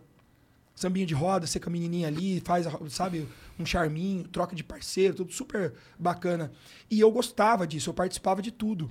Eu participava de todas as coisas. Eu era tipo, sabe, o cara queria participar de tudo. Então, todas as danças eu tava junto. Aí o meu mestre chegou e falou de, pô, você tem um molejo, cara. Você tem um molejo legal. Aí ficou, pegou assim. Molejo. Molejo. Da hora. Molejar. Recentemente, recentemente a gente fez uma promessa ao vivo de patrocinar um grupo de. de... Karatê ou judô, né? Não, era taekwondo e jiu-jitsu. Que legal, cara. certeza que não tinha karatê Não, no meio? pô, ele tinha falado karatê e judô, mano. É. Tá certo. Então, desculpa, Monarca, você está certo. Então, e a gente prometeu, inclusive tá prometido ainda, é, a gente tá só esperando, a gente entrou em contato com a. com a- pode falar essas paradas ou não Ufa. pode? Com a CUFA, colocamos em contato com o da Cunha. É, o problema tá sendo que eu não tenho o contato da Cunha. É, É. ele é de- sofrido pra responder. É então, difícil, mas né? ó, o dinheiro tá casado, a gente quer muito fazer, colocamos os caras em contatos e a gente está aqui cobrando para que isso aconteça. Parabéns, da Cunha, né? Parabéns por pra favor, vocês. faça isso acontecer junto com a gente, a gente quer mesmo que isso aconteça. Parabéns pra vocês. É o que falta nesse país aqui, é um pouco mais de incentivo pro esporte. Sem sombra de dúvida. Também acho, também Que acho. isso, Olhar um pouco, um pouco além do futebol, né? Não, meu irmão, você tira o cara da droga, o cara não tem tempo de ficar andando com uma companhia, o cara não tem tempo de ficar vadiando, não tem tempo de ele vai treinar. Ele treina uma disciplina, Você ele treina entendeu? disciplina na e vida dele. luta gera disciplina, porque é un... para mim é a única coisa hoje que consegue fazer um adolescente criar um senso de hierarquia. Porque ele Sem- vê o professor, que ele, Ele, vê... admira, ele respeita Ele fala assim, mano, admiração. esse cara treinou durante 10, 20 anos, Isso. Ele me arrebenta, É. e não importa o que eu faço, durante 10 anos ele vai me arrebentar, a não sei Sim. que eu treine. Então quer dizer que o mundo Se eu quiser ser foda, eu tenho que persistir e treinar. É isso que é o Exato. esporte e a arte marcial em si. Exato. Meninos, meninas que crescem no jiu-jitsu, na capoeira, no boxe, tudo, respeitam muito mais os- o pai e a mãe, porque ele entende o que, que eles são, entendeu? E um menino vai respeitar muito mais uma namorada quando ele arrumar. Ele vai ser um funcionário muito mais regular. Muito, ele sabe. Mais educado. Com a namorada. Tipo, ah, minha namorada é mais fraca que eu. Normalmente é isso que Exato. acontece. Mas o meu professor, ele é muito mais forte que eu e o respeito que ele me trata. É isso aí. É isso aí, cara. Eu tenho toda a minha admiração pela arte marcial, cara. Ela me resgatou agora, de novo. Eu tava muito desleixado mesmo. E a arte marcial me resgatou, sabe? Acendeu a chama de eu querer treinar de novo, de eu querer fazer as coisas. Porra, é muito maneiro. bacana, cara. Maneiro. Muito bacana. É demais. Não perca a sua oportunidade, cara. Tá, não vou perder. Não, ele cara. tem uma, muitas oportunidades. Inclusive, bora abrir a mensagem pra galera aí? Bora ver. Tem algum. Tem um vídeo? Posso dar um mijão? Manda ver. Agora é a hora. Tem algum, algum vídeo aí? Tem, ou... tem. Vou lançar já. Põe aí, Janzão. Manda o vídeo na tela. Mas pera aí que ele tem que estar vendo esse vídeo também. Ô, É Igor, você com essa conversa e eu com essa conversa, a gente se sentiu como agora? Cara, eu senti vontade de fazer minha, minhas aulinhas de boxe. Puta, tu tem muita oportunidade foda. O Popó pode ter ser, te, te ensinar como que soca, mano. Tá ligado? é o Popó. Tem alguém no banheiro ali? E depois eu vou fazer uma. Depois eu vou fazer uma, uma luta com, com algum profissional aí pra ele me arrebentar também. Mi- Mira, eu um famosão muito. que você ganha um dinheiro. Imagina! Lá. Nossa, ô, Quem se você o lutasse com um lutando? famosão, cara, eu, você ia crescer no Eu- meu. eu arrumo Nossa, um ia crescer muito pra mim. Os meus amigos, todos são do UFC lá. É. Falar pro Rodolfo O Vieira cara lutar vai me você. matar então, maneiro. maneiro. Mas é, mas é por isso, mano, que você ia crescer pra mim. Bom, o. O que ninguém te conta, mandou aqui, ó. Acompanhamos o coach e a, e a Dora e gostaria de dizer que vocês são uma inspiração para muitas pessoas. Moramos na Nova Zelândia e sabemos o quanto é difícil fazer acontecer fora do país. Choramos muito com o milagre que Deus fez na vida de vocês em relação ao Logan. Abraço. Que milagre é esse, cara? Ah, Não, não, não tá afim? Não tá afim? de não, pula. tô afim pra caralho, velho. Essa história aí mudou minha vida. Pode ser que eu chore um pouco. Tá. Não tem É, problema. O Igor não gosta. Eu me Então- sinto desconfortável. Não, não, mas mas você vai ficar muito feliz no final.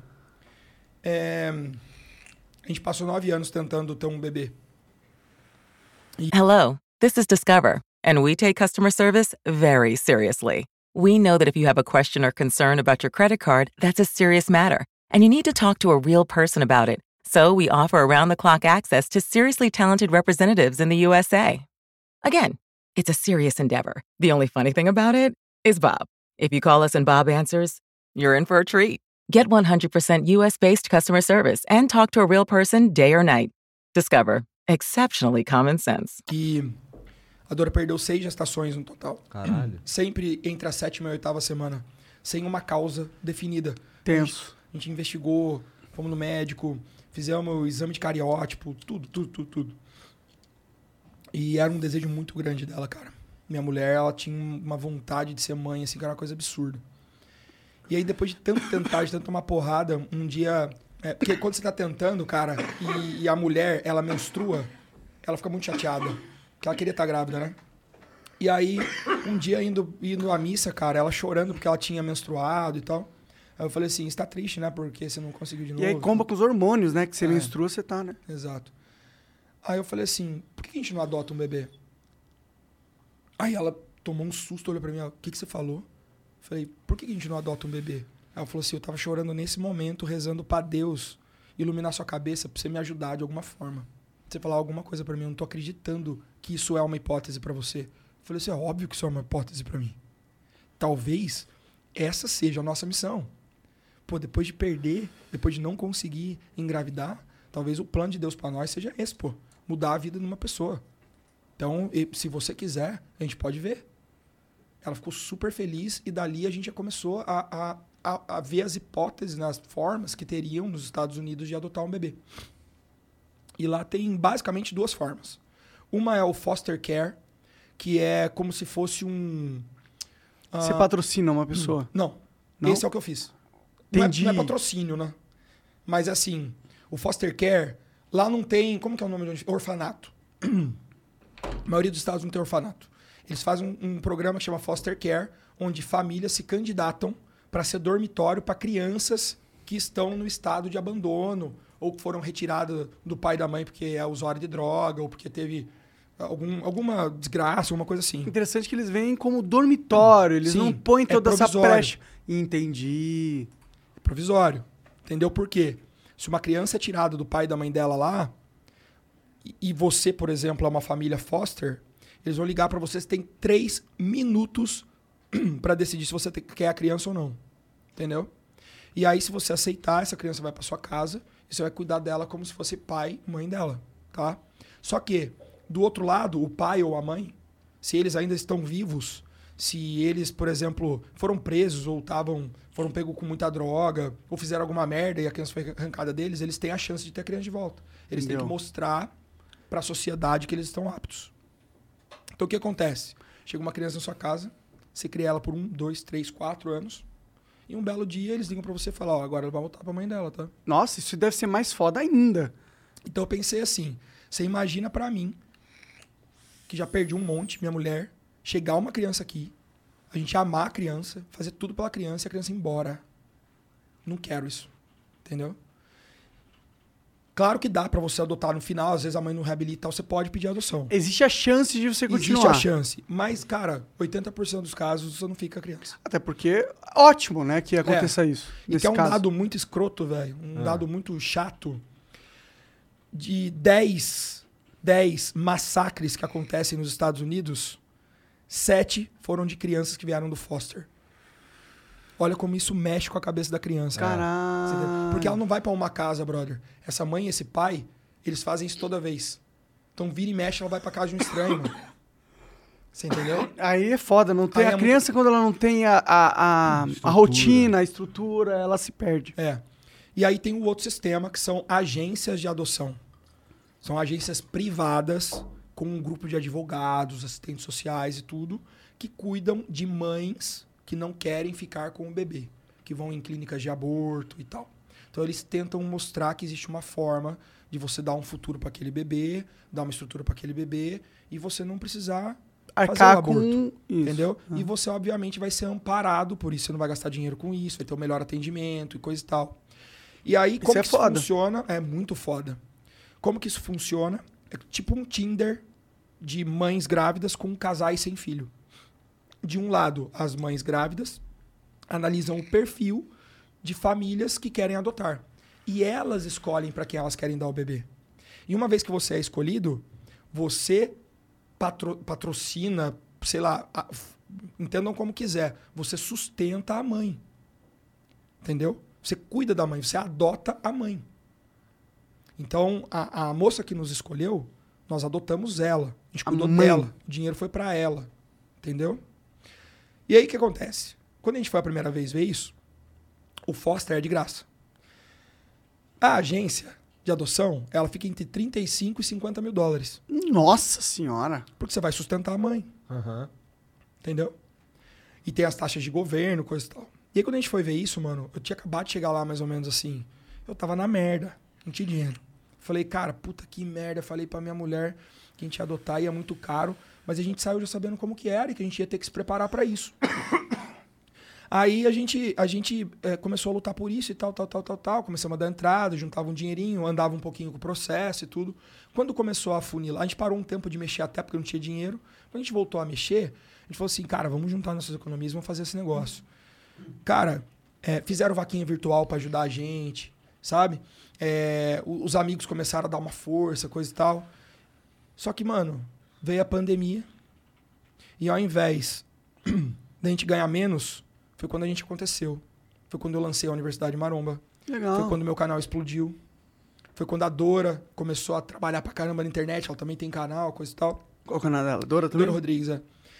E aí, cara, a gente começou a ganhar o dinheiro. Do nada, no meio da pandemia, no meio do caos. Sacou? Foi um pouco que aconteceu com a gente também. É. Aí a gente foi na agência e falou assim, ó, pô, estamos conseguindo aqui, vamos adiantar. E aí a gente ficou já na fila.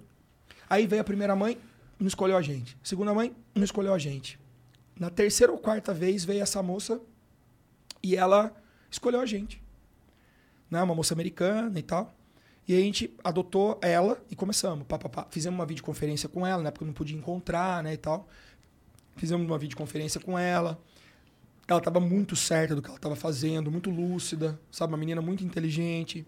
O que, que ela falava? Por que ela não queria ter esse filho? Ela queria ter o filho, ela não podia. Não, ela é porque que ela- ela não tinha cuidar, grana. Ela não tinha, não tinha grana, cara. Ela ia. Ela é sozinha.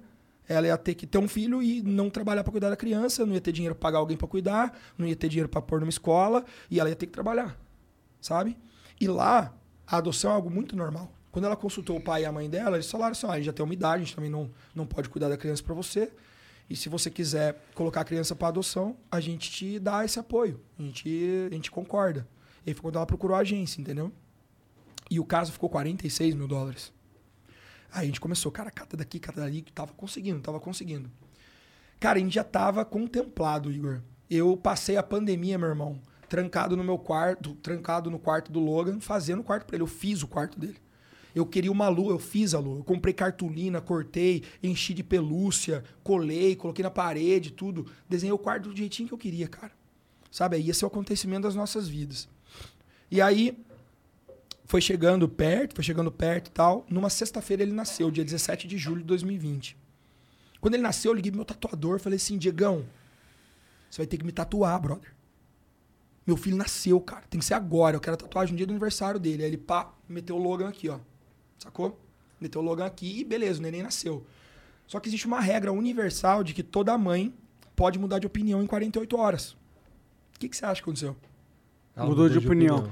No domingo de manhã, minha mulher me acorda chorando. É, Meio desesperada, assim, falando assim: Rubens, escuta aqui que eu não tô conseguindo ouvir. E a mulher da agência falando assim: I'm sorry. She wants the baby. Ela quer o bebê. Cara, nosso mundo caiu. Por quê? Nossa, me arrepia, velho. É, naquela altura, a Dora, ela criou um storytelling no canal dela que o Logan ia chegar. Ah, conseguimos o dinheiro para adoção. Já temos uma mãe Criou toda uma Pra- expectativa Criou na uma galera. história de meses, velho. Então a galera tava ali, ó, esperando aquele momento acontecer. E a gente tava produzindo um vídeo bem foda, cara. Bem foda. Assim, pra chegada do Logan. Super feliz o vídeo e tal, contando a história e tal. E a gente teve que parar a produção por causa dessa notícia. Mesmo assim, ela decidiu postar o vídeo. Só que dali pra frente, ela ficou muito preocupada, porque a, a Dora, é, nós somos cristãos, a gente é católico, tudo, né? E ela tem uma fé, assim, muito, muito viva, cara. Isso talvez seja a maior marca registrada da minha esposa. E ela, ela abriu a câmera e falou assim, ó, chorando, em prantos, ela falou assim: só vou pedir uma coisa pra vocês, não desistam de Deus. Porque isso tá tudo bem pra mim, é o plano dele. Tá doendo, vai ser difícil, mas é o plano dele. Então não desistam de Deus. E ela e eu chorando também, ela vinha pra mim e falou assim: "Amor, promete pra mim que você não vai desistir de Deus, não ficar bravo com ele, não sei o que e tal". Eu falei assim: "Amor, não tá louco não, de nenhum, cara, tô bem, tranquilo e tal". E aí a gente começou, cara, a andar pra casa perdido, velho, uma sensação de morte assim, sabe? Aí uma hora eu olhei pra ela e falei assim: "Você parou pra pensar numa coisa? Olha o tanto de coisa que a gente montou aqui, cara, a gente ganhou muita coisa, velho. Sabe? Tinha fralda pra caramba, roupinha, o quarto lindo e tal. E a menina não tinha nada. Porque ela não ia ficar com a criança. A gente ligou pra agência e falou assim: olha, a gente queria doar tudo pra mãe. A gente queria Foda. dar as Da hora, coisas do hora. Logan pro Logan. Porque ele é o Logan. Não vai ter outro. Se vier outra criança, eu vou pôr outro nome, velho. Ele é o Logan. Inclusive, ela ia manter o nome. Aí a mulher da agência chegou lá e a minha amiga Gabi, que foi a menina que fez a gente ir para os Estados Unidos, a Gabi e o Daniel, eles foram lá para consolar a gente. Quando eles chegaram, abriram a porta, as malas com as coisas do Logan estavam todas na frente. Ela falou assim: o que, que é isso? Eu falei assim: não, são as coisas do Logan e tal. Mas o que, que vocês vão fazer? Não, a gente está mandando para a mãe biológica. Ela, eu não acredito que vocês estão fazendo isso. E ela também, super cristã, cara. Ela falou assim: eu juro, eu, eu tô pedindo perdão para Deus nesse momento, mas eu nunca faria isso. Eu ia estar morrendo de raiva dessa menina. E a assistente social chegou lá, pegou todas as coisas e levou para ela. A gente terminou o vídeo como podia, entendeu? E postamos. Esse vídeo explodiu.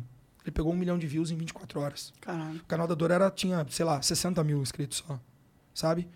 E aquilo começou, cara, a viralizar. E artista repostando, e gente mandando mensagem e tudo. E a gente estraçalhado, brother. Né? Aí fomos dormir e tudo. A gente até, em um momento, falou assim: ó, vamos, vamos parar, vamos dar um tempo, não vamos continuar no processo, não. Tudo. Pô, a gente tinha pagado tudo. Tinha pago tudo já. E essa grana não volta? Volta. tá. Volta. Aí eu, a gente foi dormir e tudo, mas no mesmo dia a gente falou assim: não, cara, isso aqui é nosso sonho, a gente vai continuar, só vamos dar um tempo. No outro dia de manhã a gente acorda, a agência ligando. Oi, Dora, tudo bem? Olha só, ela acha que ela cometeu um erro. Que ela chegou agora e ela tá vendo que não é bem assim criar uma criança. Vocês aceitariam o Logan de volta? E a gente falou assim, porra, lógico. Só que, ó, não é uma certeza, a gente deu mais 48 horas pra ela e ela tem até a quarta-feira pra decidir. Se na quarta-feira ela assinar o documento, vocês podem me buscar o Logan. Você já parou pra pensar na tensão de 48 horas esperando isso? Imagino. Você tá uma expectativa foda, né? E a gente não contou pra ninguém. Até porque não queria decepcionar novamente. Exatamente. Quando foi na quarta-feira, a mulher ligou e falou assim: ó, o Logan tá na agência, pode me buscar. Aí a Dora veio me filmando, falou assim: ó, oi, tudo bem? Não sei o quê. Ah, tudo bem, eu tava jogando videogame, pá. Ela pegou e falou assim: você tá preparado pra buscar seu filho? Mano, me deu um, um gelo. Comecei a chorar, velho. Sabe, comecei a sentir um negócio. Falei assim, puta, aqui não tô acreditando e tal. Tomamos banho rapidinho e fomos pra agência. E a gente gravando tudo, sacou? A gente foi, pegou, eu lembro certinho. A gente entrou na agência, assim, a hora que a gente tava entrando, eles estavam estacionando o carro com o Logan chegando. Bicho, ele era assim, ó. Desse tamanho, pequenininho. Sabe, com uma roupinha pequenininha, assim, com as perninhas de fora, tortinha. E a mulher segurando. Eu desci do carro e falei assim, ele é meu filho? Ela falou assim, ele é o Logan. Cara, eu segurei ele no meu braço, assim, eu senti, cara, como se ele, ele tivesse uma eletricidade, velho.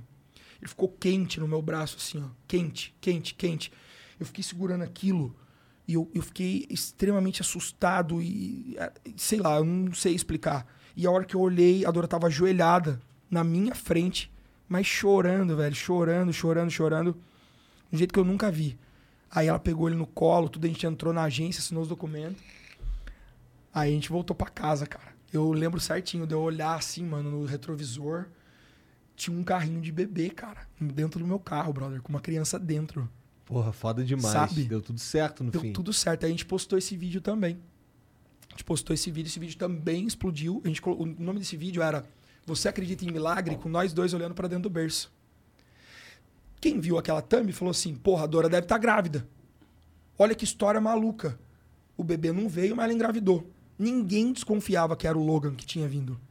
E aí no vídeo a gente entra com o Logan. E a gente não avisou nossos amigos. Então a gente chamou todo mundo pra ir em casa. Falou assim, ó, não pode vir aqui, a gente tá triste, não sei o que e tal. E foi todo mundo. Todo mundo ia chegando e ia tomando um susto. A galera ia ficando... Todo mundo assim, cara, isso é um milagre. Eu, eu, eu, eu respeito quem não tem fé, quem não acredita nem nada. Mas, brother, isso foi um milagre. Porque na história de 20 anos da agência, isso nunca tinha acontecido. Da mulher e Nunca. voltar atrás, depois voltar atrás, Aconteceu- voltar atrás. É, aconteceu muito dela não querer doar, não querer doar a criança. Era 10% do, do total ficava com o bebê. Entendi. Mas nenhuma vez tinha acontecido isso. Caralho. Você entendeu? 20 anos. 20 anos de agência. Papai do céu olhou assim, porra, o cara já. O cara tá tudo Rubão- preparado, ele o quer Rubão essa já até tatuou, irmão. Aí, meu irmão, aí foi um, aí o canal dela transformou, ela de atleta virou uma referência em fé e maternidade, sacou? Caralho. E a gente tinha o Logan. E aí começa a história meio que a galera é, não entende muito. Porque a gente sentiu uma compaixão muito grande pela mãe. E aí, é, dentro dos, ah, dos, da tratativa, ela tinha o direito de saber onde ele estava, acompanhar o crescimento dele. Né? Até porque quase impossível, porque ela já tinha achado a gente na internet, a gente É. era, coisa e tal. É. E, e a gente falou assim, não, tudo bem, pra gente tudo bem. Né? Ah, até porque, porque pra criança é importante saber quem é a mãe biológica, Ex- talvez tenha um contato. Exato. E aí, cara, é, ela queria ver ele uma vez por ano. A gente falou, tudo bem. Aí, pela mídia social, a gente começou a trocar uma ideia com ela. E falou pra ela, falou assim, olha, se você quiser ver o Logan, você pode avisar a gente que a gente leva ele pra, pra você ver. E aí, quando ele tinha com três meses, ela pediu a primeira vez, a gente levou na agência pra ser um campo neutro. Conhecemos ela, um doce de menina, uma menina super educada, super amorosa, assim. Ela chorou pra caramba, contando a história, explicando o porquê da decisão dela, que ela realmente não queria ter que doar o bebê, por isso que ela tentou ficar, tudo. E aquilo foi fazendo a gente criar um carinho, um cuidado por ela. Aí a gente pegou e falou pra ela assim: olha, você não precisa esperar um ano pra você ver ele. Sempre que você quiser ver ele, você pode falar com a gente. Você vai na nossa casa ver ele. Ela, sério? Sério. Aí passou um tempo, ela falou assim: ah, posso ver ele? Posso pedir uma coisa? Meus pais queriam conhecer ele. Falei, pode trazer. Aí eles foram um dia em casa, ela com os pais. Cara, que situação bizarra, brother. Porque você pega aqueles americanão lá do Wisconsin, sabe? Todo branquelão, alto pra caralho, não sei o quê. O cara tratava a gente como se a gente fosse o, sabe? Oh, não sei o quê, um respeito, uma coisa assim. E ficamos passando uma tarde super gostosa, eles brincaram com o Logan, sabe? É, tomaram um café com a gente, demos risada pra caramba. E dali a gente criou uma amizade com ela. Ela foi no aniversário de um ano dele. Ela gravou vídeo com a minha esposa pro canal da minha esposa. Tipo, frente a frente, assim, sabe? Tipo, por que você colocou, o que aconteceu. Cara, tal. isso é foda, um conteúdo muito interessante. E aí muita gente, claro, é, taxou a gente, né? Julgou a gente, falou assim: eu nunca faria isso, que não sei o quê, vocês estão errados. E, e no futuro, o que, que vai acontecer? A cabeça dessa É, bom, criança isso e passou tal? um pouco na minha cabeça. no- não no futuro, não na cabeça da criança. Uhum. Na cabeça da mãe. Dela fala, pô, quero ter mais contato, não sei o quê. Realmente é ela uma, tá é uma contato situação que ela delicada. quer, não é? Ela tá tendo o contato que ela quer. Então tu tá fazendo o que um ser humano faria, eu acho. Não sei, Igor. Porra, é o que eu mundo- faria, cara. Cara, então, eu também. Por isso que eu tô fazendo. Mas todo mundo que eu converso fala: olha, eu não faria isso. Eu teria medo de acontecer alguma coisa e tal. Mas eu tenho fuzil, eu tenho Glock, eu tenho 38, eu tenho tudo em casa. Então Tá certo. Lá nos Estados Unidos pode tudo, às né? pode. então, cara, é, a gente estabeleceu uma conexão muito forte com ela. Hoje ela é uma pessoa que ela, pô, a gente mostrou ela no nosso canal, cara, sabe? Ela, ela virou uma pessoa de convívio mesmo da gente assim. E apesar do julgamento, que quando eu conto a história, eu fico pensando, pô, caralho, acho que se eu ouvisse alguém contando pra mim, eu ia falar assim, eu não ia deixar isso aí nunca. Não, é bem Mas como eu altruísta. tô vivendo o negócio, foi tudo muito natural, foi tudo muito acontecendo, assim, entendeu? E esse cara é, se tornou o maior milagre nas nossas vidas, porque a gente conseguiu tocar muitas pessoas. Muitas pessoas, pô, eu tava numa feira agora, fitness. De 10 pessoas, 5 queriam tirar foto comigo por causa do Logan. Porque foi isso que fez elas me É uma conhecerem. conexão humana muito forte, né? Essa história. E eu descobri, cara, o sentido da minha vida, brother. Minha vida é cuidar da minha família. Minha vida é ser pai, sacou? Eu tô aqui, pô, quatro dias longe da minha esposa, eu tô maluco, velho. Querendo ir embora. Ela tá lá nos Estados Unidos Tá, ainda? ela não pôde vir porque o. Ai, caralho. Porque o, o, o Logan, por ter sido adotado, Tem que ter, um, tem um- umas burocracias. demora um pouco, porque o seguro social, que é o CPF deles lá, normalmente sai do hospital já. Só como ele era adotado, não podia, porque os pais não estavam lá. Então a gente teve que tirar depois. Aí veio a merda da pandemia, fechou tudo. A gente não tinha como tirar. Demorou um ano pra eu tirar o seguro social do meu filho. E com o seguro social que eu podia tirar o passaporte dele. Entendi. Então faz dois anos que eu não volto pro Brasil, velho. Faz dois anos que eu não vejo minha mãe. Minha mãe tem mais de 70 anos, sacou? Então eu tava assim, pô, eu preciso pro Brasil e tal. E a Dora maluca pra ver o pai e a mãe dela também. E a gente teve que fazer isso. E a gente é, tipo, muito colado. Porque, pô, a gente mexe com internet, a gente trabalha em casa, né, brother? Então eu passo o dia com a minha esposa. Minha esposa é minha melhor amiga. Minha esposa, pô, Te ajuda nos conteúdos. 20 anos comigo, velho. É. Saca? E a gente é muito brother. 20 assim. anos é, é, é um tempo que É, é uma vida, cara. constrói uma relação que é difícil construir. É, né? e assim, a gente não tem essas merda de joguinho, sabe? A gente, a gente é papo aberto um com o outro, a gente fala de tudo. Meus brothers chegam lá que são solteiros, sai com as minas, eu falo, e aí, comeu? Ela do lado. E os caras contam, sacou? Ela é parceira, mano. E faz mais de cinco anos, seis anos, sei lá, que eu não durmo uma noite longe da minha esposa, sabe? Aí a gente veio pra cá e eu o tempo todo da noite, cara, eu lembrava, cara, era tá, a gente gosta de pôr o colchão na sala, assim, pra ver filme, sabe? Antes de dormir. Aí meu filho tá um, um, um fogo que aprendeu a andar, aí ele trepa na gente e, e cai nela, e engatinha, e chacoalha o portão da escada, a gente fica maluco e tal. E é nesse caos que eu me encontro, brother. Eu gosto disso, sacou? Eu gosto disso, eu gosto da minha família. Filho é algo que muda a gente de Tá qualquer louco. maneira. Não Nem tem... fale, mano. Nem É. fale. É. Ainda bem que na quinta-feira eu tô indo já e tal. E quando eu voltar em novembro, eu vou voltar pra ficar um mês com eles. E pra tu Sacou? voltar pra lá, tu tem, tem que passar por alguma burocracia, tipo quarentena em outro lugar? Não, por ter o green card, você não precisa, só precisa do teste, né? Tem que fazer o PCR Entendi. pra imigrar e provando que você não tem o Covid. Ah, faz sentido, né? muito sim. sentido, Sim, muito sim, sentido, sim. justíssimo. Então, Hoje eu fui cancelado por perguntar até quando a gente vai usar máscara. Só por perguntar. Pois é, Eu nem cara. afirmei nada, eu perguntei. Eu, eu também tomo muito cuidado em tratar desse assunto, porque eu vivi uma pandemia muito diferente do que o Brasil, infelizmente. Né? Foi instaurado um terror aqui. Foi instaurado um terror. Não tô tentando dizer que a doença não é perigosa, não tô tentando dizer que ela não é letal, pelo amor de Deus. Com Teve- certeza, mas eu entendo. Tem um sensacionalismo na mídia. Tem. Porque Sabe? terror vende clique Exato. pra caralho. Exato, eles precisam vender visualização. E, cara, lá nos Estados Unidos a gente fez, vai, dois, três meses de lockdown. Apenas. Faz muito tempo que a gente vive normal lá já. Vocês estão usando máscara pra sair na rua? Não. Já faz uns oito meses. A taxa de, de vacinação dos Estados Unidos é menor do que a do brasileiro. porque Menor porque o americano tem muito essa coisa da teoria da conspiração. Sim. né? É. Eles acham que estão botando o chip do, do Mastral lá, que o Mastral Puta falou em que todo pariu. mundo. E por que, que eu sou cancelado no Twitter só por perguntar quando que a gente vai parar de usar máscara? Porque tá tudo muito inflamado, cara. Às vezes é um cara que perdeu o pai, perdeu a mãe. E ele fica se questionando se, pô, será que se meu pai tivesse usado a máscara ou eu tivesse usado a máscara, será que ele teria salvo?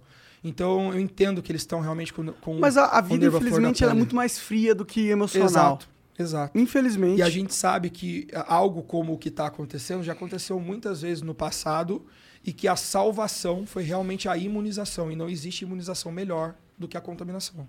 Fora que a gente já vacinou pra caralho aqui, Sim. né? A gente, se a gente tivesse numa época no Brasil onde que tava poucas pessoas vacinadas, poucas pessoas tiverem adquirido a doença, não que seja algo bom pra você adquirir, né? Mas, tipo, a gente já tá passando numa fase onde muita gente já se contaminou, milhões de pessoas já se contaminaram no Brasil e centenas de milhões de pessoas já se vacinaram. Sim. Será que não chega num momento que a gente fala Centenas assim... de quanto? Centenas de milhões de pessoas. já- A primeira dose é 100% da população. 100%? A segunda dose chegou em 60%. Foi a, a informação que eu ouvi. Não, e aí você quer uma crítica ah, que eu acho cabível? Cara, não tentem comprar essa vacina eh, dando cerveja para as pessoas, dando McDonald's, nessas Eu também coisas. acho. Porque você precisa construir uma sociedade mais forte, não mais fraca. Não é uma sociedade que vai pelo prazer fácil. É, sua mãe quando você era novo não falava assim, come pra você ficar forte. Aham. Não é ficar forte de força. É colocar nutriente no seu corpo. Aí você põe a galera trancada em casa, não pode sair na rua fazer uma caminhada, Não não, pode pode ir numa academia, não pode se exercitar, não toma sol. Aí esse cara já tá em casa, tá vendo a livezinha sertaneja dele. Você acha que esse cara vai comer um peito de frango, uma salada ou ele vai Caralho, uma toma pizza? cerveja Ele vai pra tomar caralho. irmão. Tá louco? Você tá colocando o cara ali preso. Se, se, se olhar pro Brasil, população, não tem uma casa da hora. O cara tá, às vezes, numa casa empiocada com quatro, cinco pessoas em dois, três cômodos, mano. Isso é bizarro, porque qualquer entendeu? pessoa que tem o mínimo senso comum, o mínimo, o mínimo, o mínimo senso de realidade, pensa dessa forma. Mas você fala a mesma coisa no Twitter, fudeu. Sim. Tu é o crápula. Tu é o. Porra, o- mas no meu Twitter é trash, né? Twitter é foda. Não, mas. Calma, mas... Só, uma- só uma informação aqui, que eu tô no mapa de vacinação e tá dizendo que 64,99% da população brasileira tomou a primeira dose. Ah. A segunda, é, tipo, totalmente imunizado, 34,83%. Entendi. Então é baixo ainda. Não tá tão alto. Mas isso não conta o tanto de gente que já pegou a doença Sim. e pegar a doença conta como imunização, pelo Conta. menos tanto quanto uma vacina, né? Melhor do que a vacina. Porra. Melhor do que a vacina. Ou, ou é mentira isso? Não, não. É mentira isso? O, o corpo, ele, ele não trabalha. Não, não, porque é foda, porque às vezes eu pareço que eu tô falando. Porra! Eu tô falando. É mentira Eu isso? tô falando o senso comum pras pessoas, o que é Você óbvio que é poderia- ciência. Você poderia me servir mais um Philip Magic, por Com favor? É, Magic, certeza. fala. Mid. Mid. Philip Mid. O hidromel. Porra, aí você serviu mesmo, hein? Tô fudido. Aliás, desculpa, Sal. Tem um amigo que é cantor sertanejo, Saulo de Tarso. Tava com a voz bostona, mandei mensagem pra ele, mano, me salva. Imagina eu chegar lá e, tipo, ó, o cara não, participou do fogo porque não consegue falar. Desculpa, Saulão. Mas É mel. Tá rolando. É mel, cara. É bom pra Mel, mel é bom, mel é bom.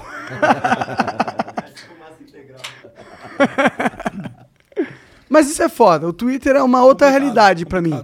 Eles são os caras totalmente averso do que é o real. Tipo, você sabe que tem gente que se não sai na rua pra vender coisa na, no trânsito, não come? Você tá ligado que existe essa pessoa? Uhum. Pois é, cara. Eu não sei, porque Pois parece é. que não existe. Só importa os caras que têm PHD, o, o, fi- o pai é rico Sim. e você e você O trabalha em cara escola. que abre uma câmera 4 HD, É. cheia de iluminação, falando pra você. Fique em casa. Vai tomar no cu, meu irmão. Tu não vive a realidade. Porra. Exato. Exato. Concordo 100%. Já tomei hate pra caralho por causa disso. Né? Ah, eu tomo todo dia. Hoje você vai ver no Todo Trend dia. Topics, velho. Eu tô lá, é, o Super Trend Topics, por quê? Porque eu falei um- uma coisa que você pergunta pra qualquer- ser na rua. Qualquer ser humano na rua. Ele vai responder a mesma coisa que eu. E aí ele é o crápula. O Twitter ele tá cancelando a humanidade. Tá. Não dá pra ser mais humano na, na internet. Você tem que que eu ser o robô. Por isso que eu não tenho. Twitter não. Malandramente. Twitter não, malandramente. Malandramente. O Jean Lippe mandou aqui, ó. Fala, Rubens, sou muito seu fã. Tenho problema venoso na parte inferior da perna esquerda. Hemangioma cavernoso. Treino perna sempre com baixa carga para não acabar piorando, mas, ma- piorando mais o meu problema. Ainda sou natural, devo evitar alguma suplementação? O que acha do uso de anabolizantes? Pra você é muito ruim, né? Porque o maior problema que ele pode ter é descolar, por exemplo, um trombo e ele ter um- um- uma fatalidade de morte. né? É altamente letal um trombo escapar e entupir uma artéria sua. caralho. E o anabolizante ele vai aumentar a pressão nos vasos sanguíneos, na- nas O artérias. que, que é bom pra ele? Atividade física, com certeza, praticar Alimentação boa. alimentação boa, baixo volume de sódio, porque ele tem que pensar que quanto mais ele aumentar o volume de sódio, mais ele segura a água no corpo dele. Logo, a pressão arterial dele tem uma tendência a subir, entendeu? Mas definitivamente ele deveria praticar exercício. Suplemento não.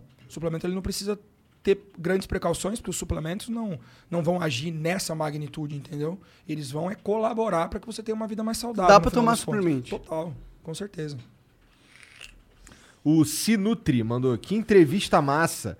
E aí, Rubão, é o Ivo da Universidade Maromba. Ô, moleque! Queria poder ter ido te conhecer no Olímpia Brasil. Obrigado por tudo, irmão. Tamo junto. Ivo Bernardes, mais um militante como eu, tentando desmistificar a nutrição no Brasil com a Açaí Nutri. Só não chama de militante. Verdade. Tá. Já errou no coach, né? Você devia pôr um botão de buzina aqui. Errou, velho. Errou. Mais um combatente. Boa. Mais um combatente. Mais um sensato da saúde. Sim, sim. O Acriano diz aqui, ó. Salve, salve família. Hoje temos o Kratos de um lado da mesa e o Thor gordo do outro. Nossa, nem é, né, na real. Pô, o, o, Você é o Ed Hall, por Ed causa do Hall. Moicano. Ed Hall. Só que Total. muito gordo e fraco. Eu não acho que seja fraco. Gordo eu já acho que você seja. É. Tá. Rubens, sendo sincero, olhando bem pra cara do Igor, você diria que ele tem quantos anos? Você ainda tem esperança, Igor? Ah, eu sei, o Chris Pratt era um gordo tetudo e hoje é um astro Sim. da Marvel. Exatamente. É verdade, né? O... Ah, eu sei sua idade porque eu, eu sou, porra, eu sou consumidor do produto de vocês, né? Tá certo. Eu falei também hoje. É, 36. Tô vovô. Chris Pratt é qual? É o cara do Galáxia, Guardiões da Galáxia, o principalzão. Ah, é Porra, o mesmo? maluco ficou shapeado. Caralho, Star Wars era gordola? Já fiz react Não, dele, mas ele é, meu canal. é verdade. E- Eu já vi esse vídeo. E ele era um gordola, mas ele não era um gordola gordola. Ele era fofinho. Ele era ele é fordinho. Ele era fordinho. Tava bom já. Ele, Isso tava legal já. ele era você na época que comia miojo. É, mais ou menos. O... Eu vou Hello, this is Discover, and we take customer service very seriously. We know that if you have a question or concern about your credit card, that's a serious matter, and you need to talk to a real person about it. So we offer around the clock access to seriously talented representatives in the USA. Again, it's a serious endeavor. The only funny thing about it is Bob.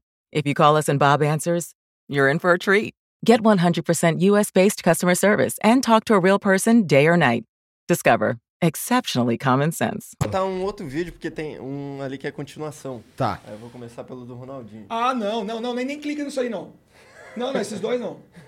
Nossa, vai dar, vai dar bafão. Manda. É gente desqualificada. Ah, É, ruim mesmo? É, vai, manda. Bora.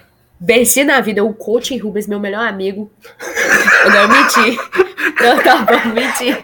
Eu tenho um milhão de inscritos, ganhei uma mensagem do Gustavo Lima na DM. E agora tá no Flow Podcast. Dá pra convidar ele até pro nosso casamento, hein, Thalita? O senhor já tá mais que convidado. O Jorge Matheus já confirmou. Valeu pela moral. Um beijo na testa nessa careca sua. Você- Ah, foi bonitinho. Se vocês quiserem conhecer o pior canal do YouTube, acessem Bela Beast TV. Por que, que é tão ruim? Parece que pareceram simpáticos. Não, não, tô brincando, eles são sensacionais, cara. Eu Ele, sei. é, ele, ele pediu ela em casamento no palco do show do Jorge Matheus, agora lá em Miami. Depois de enrolar ela uns 7, 8 anos. né? Caralho! Sim. São meus amigos lá Da na hora. Flórida. Da hora. Pô, é gente da gente mesmo assim, sabe? Tá, estão vivendo bem. É, maneiro, maneiro. Sim, estão vivendo bem. O que mais que tem aí, Jean? Outro ó, vídeo. Outro vídeo aí. Daí, a suavemente. E ai suavemente. Chique e confortável o Não, look é- dela. essa, esse tá bom demais, se prepara. Tem Monark, eu soube que tu tá com um probleminha ali pra usar máscara, um certo desconforto, tem uma sugestão.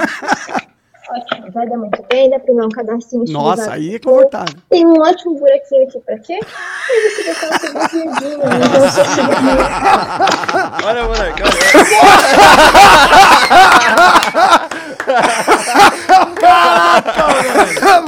Aliás, muito bom. Mandou. Gente aqui, caralho. Outra mina quase engoliu o bagulho lá na chama, velho. Essa, essa sabe que é bom. Essa máscara eu uso. Pior que ela usou mal um cigarro. Nossa, velho. E aí tem um outro dela, é isso? Tem uma continuação dela. Cadê? Deixa eu ver. Bom, como vocês puderam ver, a minha máscara ainda tem algumas falhas no design e tal. É só um protótipo ainda. Mas de qualquer forma, galera, ó. Usem máscara, porra. Cara, eu total acho que as pessoas poderiam usar máscara sempre que elas quiserem. Exato. Ninguém tem que proibir ninguém de usar máscara. Você quer se proteger e ao mesmo tempo proteger os outros? Nobre da sua parte. Mas eu acho que a gente tá chegando num momento da sociedade que a gente tem que voltar à normalidade. Né? A gente, ninguém quer que a gente se perpetue é, nessa sociedade onde as pessoas não podem mostrar o rosto na rua. Porque tem que usar a porra da máscara, entendeu? Eu entendo que existe uma pandemia, eu entendo que a pandemia é algo que a gente tem que se preocupar, mas a gente tem que entender que existe um, um processo na pandemia também. A imunização com a vacina era algo que todo mundo queria, justamente porque poderia trazer a gente para uma vida normal. Agora, a gente ter a imunização com a vacina e não, for pro- e não começar a caminhar para uma vida normal, eu acho uma esquizofrenia social. Você quer ver um, um, um extremo meio absurdo, cara? Eu tava na feira, nesse final de semana, do Mister Olímpia, e todo mundo de máscara, obviamente, né? E aí te- teve uma moça que subiu pra tirar foto comigo, na hora que ela subia, ela perguntava assim, eu posso puxar a máscara só pra tirar foto com você? Eu falei, óbvio, pode tirar. Ela pum, puxava, tirava foto e voltava. Essa moça, ela não voltou a máscara. E a hora que ela saiu, ela pareceu feliz por ter tirado a foto comigo, foi até o marido dela e beijou a boca do marido que estava de máscara. Ou seja, ela beijou a máscara. É. Pra que usar máscara? Que pira. Qual o sentido de você usar É. máscara? Vai na rua, entra num bar de classe C, vê quem que tá usando porra da máscara nessa merda. Não tem ninguém usando. Parafraseando o Mussum, complicades. É. Complicados. Pô, a vacina, eu sou, sou to- totalmente a favor. Tu tomou as duas doses? É, eu só não tomei a segunda porque eu tava doente, você não pode tomar vacina doente. Não, tá, mas tu já tá na época. eu tomei a vacina, a primeira dose. A minha é só. Foi Coronavac, que é a vacina que todo mundo diz que é ruimzona aí. Eu tomei sem pestanejar. Foda-se, toma vacina é bom. Entendeu? Qualquer vacina que tem aí. Toma vacina, ótimo. Eu concordo, eu tomei também as duas doses, tomei da Moderna nos Estados Unidos, por livre e espontânea vontade, porque eu também acho válido, eu acho que a vacina é interessante, mesmo que ela ainda não seja absoluta. Aliás, na minha opinião, nunca haverá uma vacina absoluta pro corona. Assim como não existe pro, pra Pra AIDS. gripe. Pra gripe. Pra Ou gripe, pra tem que gripe. ficar tomando Exato. Porque a cepa muda. É. Entendeu? Porque a cepa então, muda. eu acho que não vai haver, mas eu ainda defendo o direito de quem não quiser tomar. Acho que se o cara não quer. Total não quer defendo o tomar, direito. Eu acho uma burrice, Eu também acho. porque a, a- a tecnologia já provou que a vacina Uhum. funciona e é importante que a sociedade em- acredite na ciência. Uhum. Mas eu também acho muito importante que, apesar. Cara, a gente tem que viver numa sociedade onde as pessoas têm direito de ser burras. Eu acho que a pessoa tem que ter o direito da Não, não, liberdade. elas cara, têm o que- direito de dar um tiro no próprio pé. Foda-se. Ah, não, não é saudável dar um tiro no próprio pé. Não é. Mas se você quer ser livre, Sim. quais são as regras de Deus? Deus falou assim. O Deus falou pra o gente. Acabou. Deus falou pra gente, ser humano, viva nesse mundo. Mas esse mundo não vai ser fácil. Tu vai morrer, tu vai sofrer. Não vai ser fácil. Mas essa é a regra do jogo, mano. É. Quer viver num mundo de conto de fadas? Assiste Disney pra sempre. Pay. É. Sabe que se eu tivesse lá na casa do Rubão, tu já não tava mais aqui entre nós, né? Por causa de quê? Ué, tu não tem as paradas lá, pô? Eu tenho lá, ué. Então. Era, tu fa- Você arma, você foi um negócio que você adquiriu ou pegou gosto lá nos Estados Unidos? Peguei, go- sempre gostei, né? Sou fã de Call of Duty. Jogo Warzone quase todo dia. E aí eu, eu tenho um amigo também, há de muito tempo, que mora nos Estados Unidos há muito tempo, que ele virou soldado do exército americano, Daniel Roman. E ele foi deployed, ele foi pra Síria Da, e pro quer dizer, Kuwait. da hora, entre aspas. Cara, eu, eu morro de orgulho desse cara, velho. Tipo, não é desse cara. legal ir pra guerra. Não, não é. Mas eu admiro demais porque ele é um cara que ele nasceu pra fazer isso, definitivamente. Sabe, ele se encontrou fazendo isso. E se você conhecer ele, você vai falar assim, mano, esse cara deve ser militar, deve ser alguma coisa. Ele é faixa preta de jiu-jitsu. é um Disciplinadaço. disciplinado e tal. E é um cara que ele tem essa inclinação pro que é correto. Entendeu? E ele, ele gosta de defender o direito do ser humano, assim. Então ele fez, né? Ele descobriu que ele podia, por ter o green card, mesmo sendo brasileiro, se alistar no exército americano. Fez um treinamento pica de cinco meses, sem falar com a gente, ficou na merda lá e tal, ralando pra caramba. Voltou. E a primeira coisa que ele falou assim, ó, não vejo a hora de eu ser escolhido pra ir pra guerra. Eu falei, vocês são um doente, velho. Eu falaria a mesma Você tem coisa. problema, velho. E eu não vejo a hora de eu ir no flow. Não de ir pra guerra. Olha, sem querer puxar meu saco, mas bem melhor do que ir pra guerra. Muito melhor do que ir pra guerra, você entendeu? Aí, meu irmão, ele conseguiu. Ele conseguiu, o deploy dele, ele foi. Foi Kuwait, Síria? Caralho. Eu- a primeira pergunta que eu fiz pra ele é- é- foi a seguinte: Você matou alguém? Área 51 existe? Mas existe, você ele sabe, falou né? assim: não posso revelar. Você, tá- não tá ligado na área 51, cara? Ah, mais ou menos. Você tá ligado que esse- é, é, recentemente rolou um negócio, um meme. Eles admitiram, né, que existe vida Tota- extraterrestre. e tal. Ah, sim, mas rolou um meme dos caras fazendo Naruto na área 51. Você não ficou sabendo disso? Os caras marcar. Os caras fizeram Naruto na área 51. Fizeram, fizeram. Foram lá fazer festa e o caralho. Você pô. foi lá, entregou. Os caras queriam invadir a área 51 modo Naruto, mano. Viagem. Mas eles não invadiram, eles só ficaram na frente da área 51 fazendo assim. Entendi. Mas não é louco que existe uma área 51 de verdade. É louco. É super secreto de verdade. Sim. Uhum. Existe de verdade. E você não pode saber o que que é de verdade. Exato. E, não aparece foda-se. no- E não aparece no Google Earth de verdade. Não, é, ele aparece, mas tudo. É, é um, É, um blur. é, é sinistro. É doido. É sinistro. É doido, é, irmão. é. E aí ele foi não pra. estamos sós. É. E aí, Nem desde fudendo. que eu cheguei nos Estados Unidos, a gente. Porque ele foi primeiro, né? Ele foi em 2009. Alguma coisa assim. A gente ficou muito tempo sem se ver. E eu falei pra ele que eu nunca ia pisar nos Estados Unidos. Eu sou um bosta, velho. Cê- tudo que Eu- você fala que você não vai fazer, você faz. Cara, eu sou um cara que eu demorei Já falou pra que você não vai dar o cu antes? Isso não. Cara, não Isso vamos nem falar desse assunto. Ué, por que não? Eu tenho uma história sobre o meu cu, depois eu conto. Cara, eu vou contar a história do meu cu no Flow. Conta, ué. Tu é, ó, tu é o bombadão hétero top. Você tem que contar. Não, fazer um corte muito longo. Vai ficar vexatório, né? Bom, vou contar do Daniel primeiro. Aí ele me influenciou, né? Porque ele sempre gostou de arma, por ter esse envolvimento. E desde que eu cheguei nos Estados Unidos, a gente começou a ir atirar nos ranges e tal. E eu achei massa pra caramba. Pô, é super legal. É comum você ver crianças de 12, 13 anos com o pai e a mãe atirando no range. Sacou? Eu acho foda. Eu acho muito Eu legal. acho muito foda. E outra, eu acho muito importante, cara, que uma pessoa saiba manusear uma arma. Também acho. A gente não sabe o que pode A acontecer. cara. tecnologia já provou que além- você pode ficar bombado igual você, ou mais até, e foda-se. O cara tiver uma pistola já Mas era, não meu é a irmão. prova de bala. Não é. Então, então eu comecei aí com ele e tal. E olha que história. Aí eu ganhei um fuzil R15 de aniversário da minha esposa. Ah, que da hora. Ela comprou online, brother. Cara, os Estados Unidos é outro louco. Ela outro falou jogo. pro Daniel, Daniel, que arma você acha que o Rubens vai gostar? Falou assim, ó, ele gostou de atirar com a minha arma. Se eu acho que você compraria igual, ele ia gostar. Aí ele mandou o link, ela comprou. Quanto foi uma R15? 450 dólares.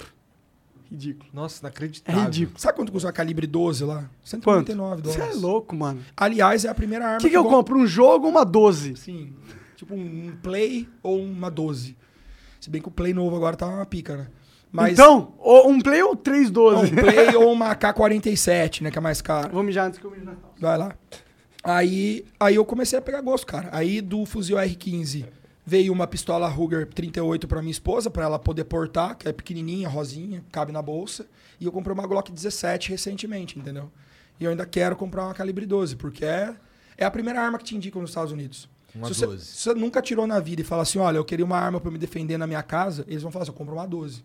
Quando você mirar, der um tiro, ela É. abre, você, Resolve o problema. você dá um atraso no cara bom. É, pelo menos isso. Exatamente. O Drakmaver diz aqui: Salve Rubão. Você e o Botura me ajudaram muito quando eu estava sem dinheiro para academia. Não só pelo treino, mas pelas dicas de dieta. A dieta flexível me ajudou muito. Rubão, tive gineco aos 12 por obesidade e tenho hipotireoidismo alta. Eu poderia ciclar? Pretendo após os 25. Olha, a primeira coisa que você tem que fazer é corrigir essa ginecomastia, porque a ginecomastia ela vai piorar com o anabolizante, inevitavelmente, tá? E o que mais que ele falou que ele tinha? É, e Hipotireoidismo. É, o hipotireoidismo ele, vai- ele pode até ter uma- um quadro de melhora com o esteroide, mas o tratamento de hipotireoidismo é o hormônio da tireoide. Normalmente uma, uma junção de T3 e T4, tá? E aí, quando faz essa reposição, você vive normal. Então ele tem que ir a um médico endocrinologista, corrigir o hipotireoidismo dele, regular o hipotireoidismo dele. Eu já iria no médico para ver esse lance da ginecomastia e uma vez que ele resolva, ele pode apresentar pro, pro médico a possibilidade dele hormonizar da maneira correta. Aí ele vai ter ba- bastante ganho. Mas se Cara. ele é jovem, cara, seu corpo tá doido produzindo hormônio, já não tem o menor sentido você tomar hormônio agora, entendeu? Eu fui tomar, assim, sistemicamente hormônio com 34 anos quando eu cheguei nos Estados Unidos. Você Sistemicamente. tá quantos anos agora? 38. 38. É, cara, se eu não perguntar, o chat vai me matar. Hum. Conta a história do seu cu, vai. Até deu um gole. Bebe, o que mais? Eu vou, eu vou pôr mais pra você aqui. Eu tive um abscesso ano retal. Ah, já tá bem mais sem graça. Do começo da história chega sexual, porra. Eu tomei nove dedadas Ah, pra descobrir que eu tinha um abscesso. ah mas no médico não O conta. que que, o que, que é um, um- um- Isso é dentro do, do cu? dentro do seu cu. É, o o seu, a luz do seu ânus, que é, a- é o cu, ele tem um monte de ducto, que são glândulas, né? Que fica trocando, na verdade, fluidos ali. Eles que mantêm a saúde, na verdade. Porque você sabe que o ânus é um esfíncter, ele é um músculo que ele fecha assim, né? Ele tem- é um músculo redondo que fecha assim, ó. Então a gente tem esfíncter aqui na glote, a gente tem esfíncter no, no aparelho digestivo e tem no ânus.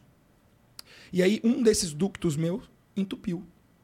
Quando ele entupiu, o ducto que tinha então, uma passagem para trocar, bactéria, fluido, tudo, ficou tampado, aquilo começou a encher. Eu tinha uma laranja lima dentro da minha bunda, né? Caralho. E eu não sabia o que era. Porque começou assim, comecei a senti- sentir uma dor. Sabe? Uma dorzinha assim. Sabe quando você dá aquela piscadela marota no butico a hora que você vai dar uma mijada? Aham. Que é inevitável, você sabe, né? Tenta um dia pra você ver. Não, não tem como. Não tem como.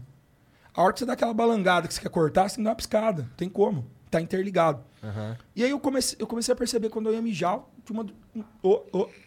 Aí eu falei, caralho, será que eu tô com hemorroida? Aí eu fui no médico.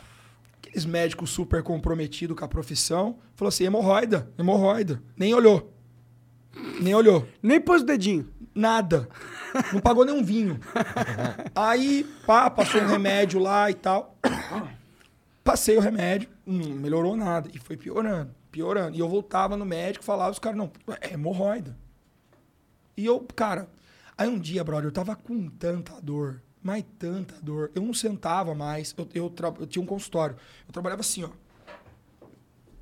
Com a Aí a- bunda arrebitada, assim, As ó pernas tava como? Forte pra caralho. Ficava na isometria ali, tremendo. Aí eu, cara, não tava aguentando mais. Chegou um final de semana, tava em casa morrendo de dor. Cara, eu, eu gemia respirando assim, ó. De dor. de dor, Caralho. De dor. Eu parei de comer. Quem não come não caga, É. certo? Faz sentido? Parei de comer. Aí fui ficando mais fraco. Fui fudendo o rolê, né? Imunidade baixando e uma infecção crescendo.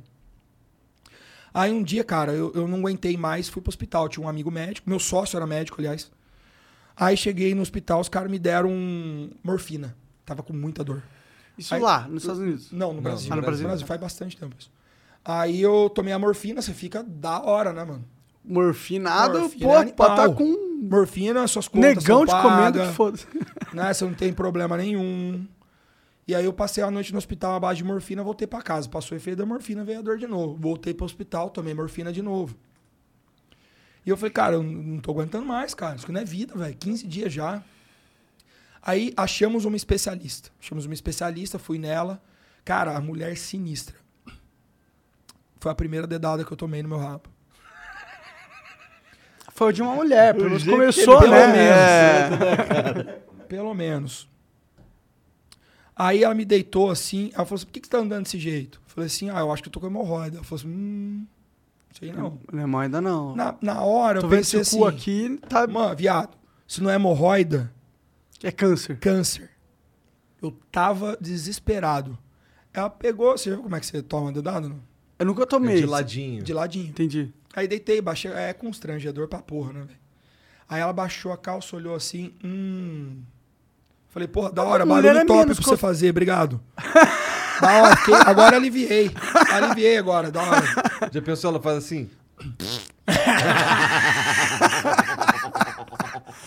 Mas, pô, com uma mulher foi diferente? Você achou que você era melhor com mulher, com homem, qualquer? Porra, sério, mano, um dedo no seu cu, é ruim pra caralho. Não, mas com mulher não é tão ruim. Mano, é, é realmente. Realmente, vai chegar a hora pior, calma.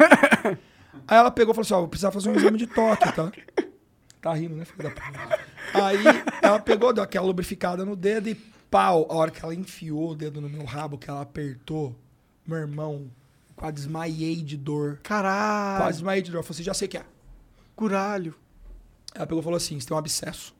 Isso é bem comum. Eu falei: como que isso aqui é comum? Eu nunca nem ouvi falar disso. Normalmente as pessoas têm prazer com o dedo no cu. É. Eu tô chorando de um dor. abscesso no cu. Eu achei que quando eu fosse tomar uma dedada eu ia gostar. Aí ela pegou, pum, tirou e falou assim: ó, é um abscesso e tal, e eu vou te ser sincera. Ele tá profundo, ele não vai eclodir. Porque normalmente um abscesso na região, ele eclode, ou seja, é tipo uma espinha. O abscesso é uma acumulação de sangue. E pus, e É, o caralho. pus, entendeu? Bactéria e tudo. É uma Pô, é o cu, velho, passa bosta ali. Eu tô ligado. Entendeu? Conheço o cu. É. Aí, ela falou assim: você precisa de uma cirurgia. Eu falei, mano, vão rasgar meu rabo.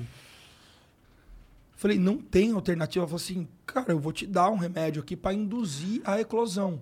Mas eu não tô vendo nem sinal. Porque quando a pessoa tem um abscesso, não sei se você já viu, mas ele vira uma espinha gigante. Tô, li... tô ligado, tô ligado. Sabe? Tem, tem Tipo pessoa- aqueles. abscesso da orelha. Tô ligado, tô ligado, tô ligado. É aquilo. Tem uns vídeos no YouTube que é ultra viral dos caras Ultra. explodindo umas Sim, paradas dessas, sim. assim, Então, imagina- cavo. Então, imagina naquele no seu botico. E é ultra viral, mas no Xvideos, não no YouTube.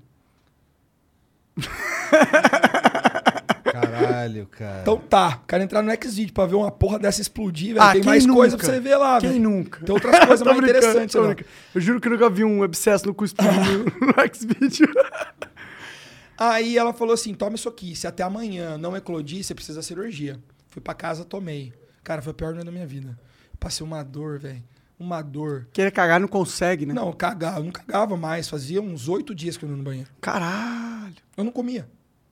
Eu não comia. Tava fraco, pálido, colheira. Aí eu, eu levantei de madrugada. Não, era de manhã já. Era tipo 8 da manhã. Era um domingo. Eu acordei e fui andando, sem zoeira. Fui andando assim, ó. Perna aberta, assim, ó. Pro banheiro. Nisso minha mulher já acordou e ficou olhando. Eu entrei no banheiro, falei, eu preciso mijar. No final, vou ter que piscar meu cu. Vai doer. Fechei meu olho assim, ó. O Romão é o cara que não aceita piada com O o cara da guerra. Ah, entendi. O cara da guerra. Romão é o cara da guerra. Romão é o cara que dá no Natal, entendeu? Romão. Aí eu. Mentira, Daniel, não atire em mim. Aí eu peguei. Segurei, me mata. segurei meu pau assim, fechei o olho, relaxei. Falei, vai sair naturalmente. Eu só não posso piscar meu cu. Não é uma tarefa tão difícil, já fiz coisas mais difíceis na minha vida. Começou a sair a urina assim, ó. Falei, nossa, eu tô conseguindo, velho. A hora que eu terminei, involuntariamente, Ah, é sempre quando termina, né? meu cu deu a maior piscada que ele já tinha dado na história dos meus 33, 32 anos. Uma piscada tão escrota que Estourou o eu bagulho. desmaiei. Caralho!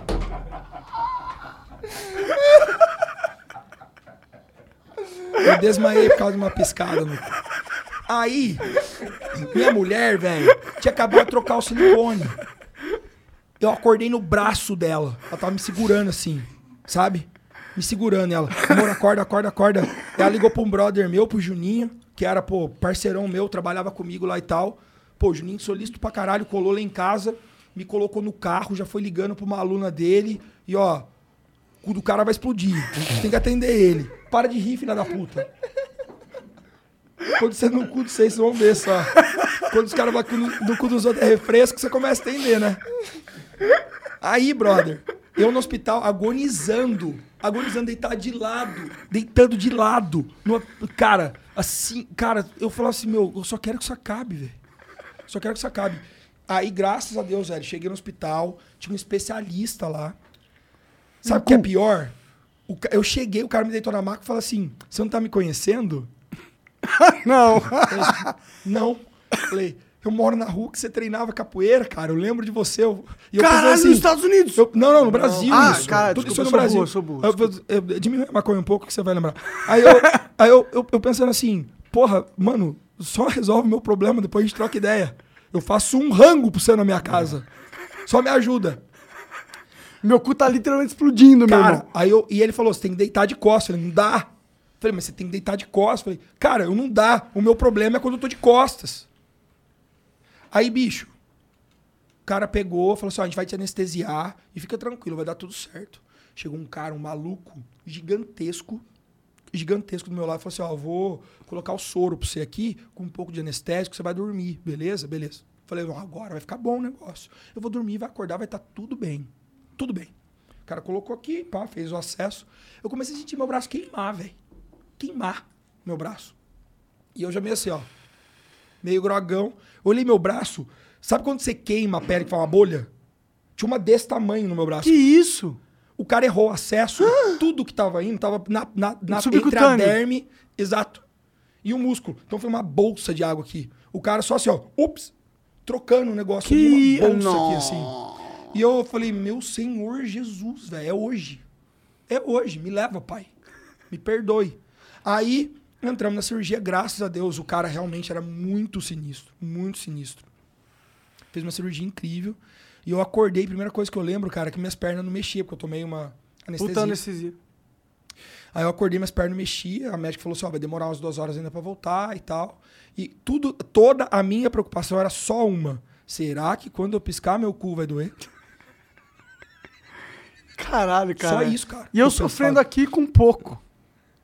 Aí eu acordei, foi voltando e incrivelmente meu cu não doeu, velho. Você entendeu? E aí, graças a Deus, ele corrigiu o meu problema. Mas Ah, nessa história nunca inteira, mais, nunca mais. toda vez que eu ia no hospital, que um cara falava que se era hemorroida ou não, depois da primeira vez que o cara não me examinou, eu tomava uma dedada diferente. Teve um dia que eu tomei a morfina, que o cara chegou e falou assim: é, vem cá, vocês. Entrou duas meninas, estudante de medicina. E o cara Caralho. falou assim: olha, este paciente está com um abscesso ano retal, dando aula pras minas. E eu olhando assim, agonizando de morfina, só, só esperando. Eu falei assim, qual será das duas que vai que vai enfiar o dedo no meu rabo? Primeiro ele enfiou, depois as duas enfiaram pra sentir.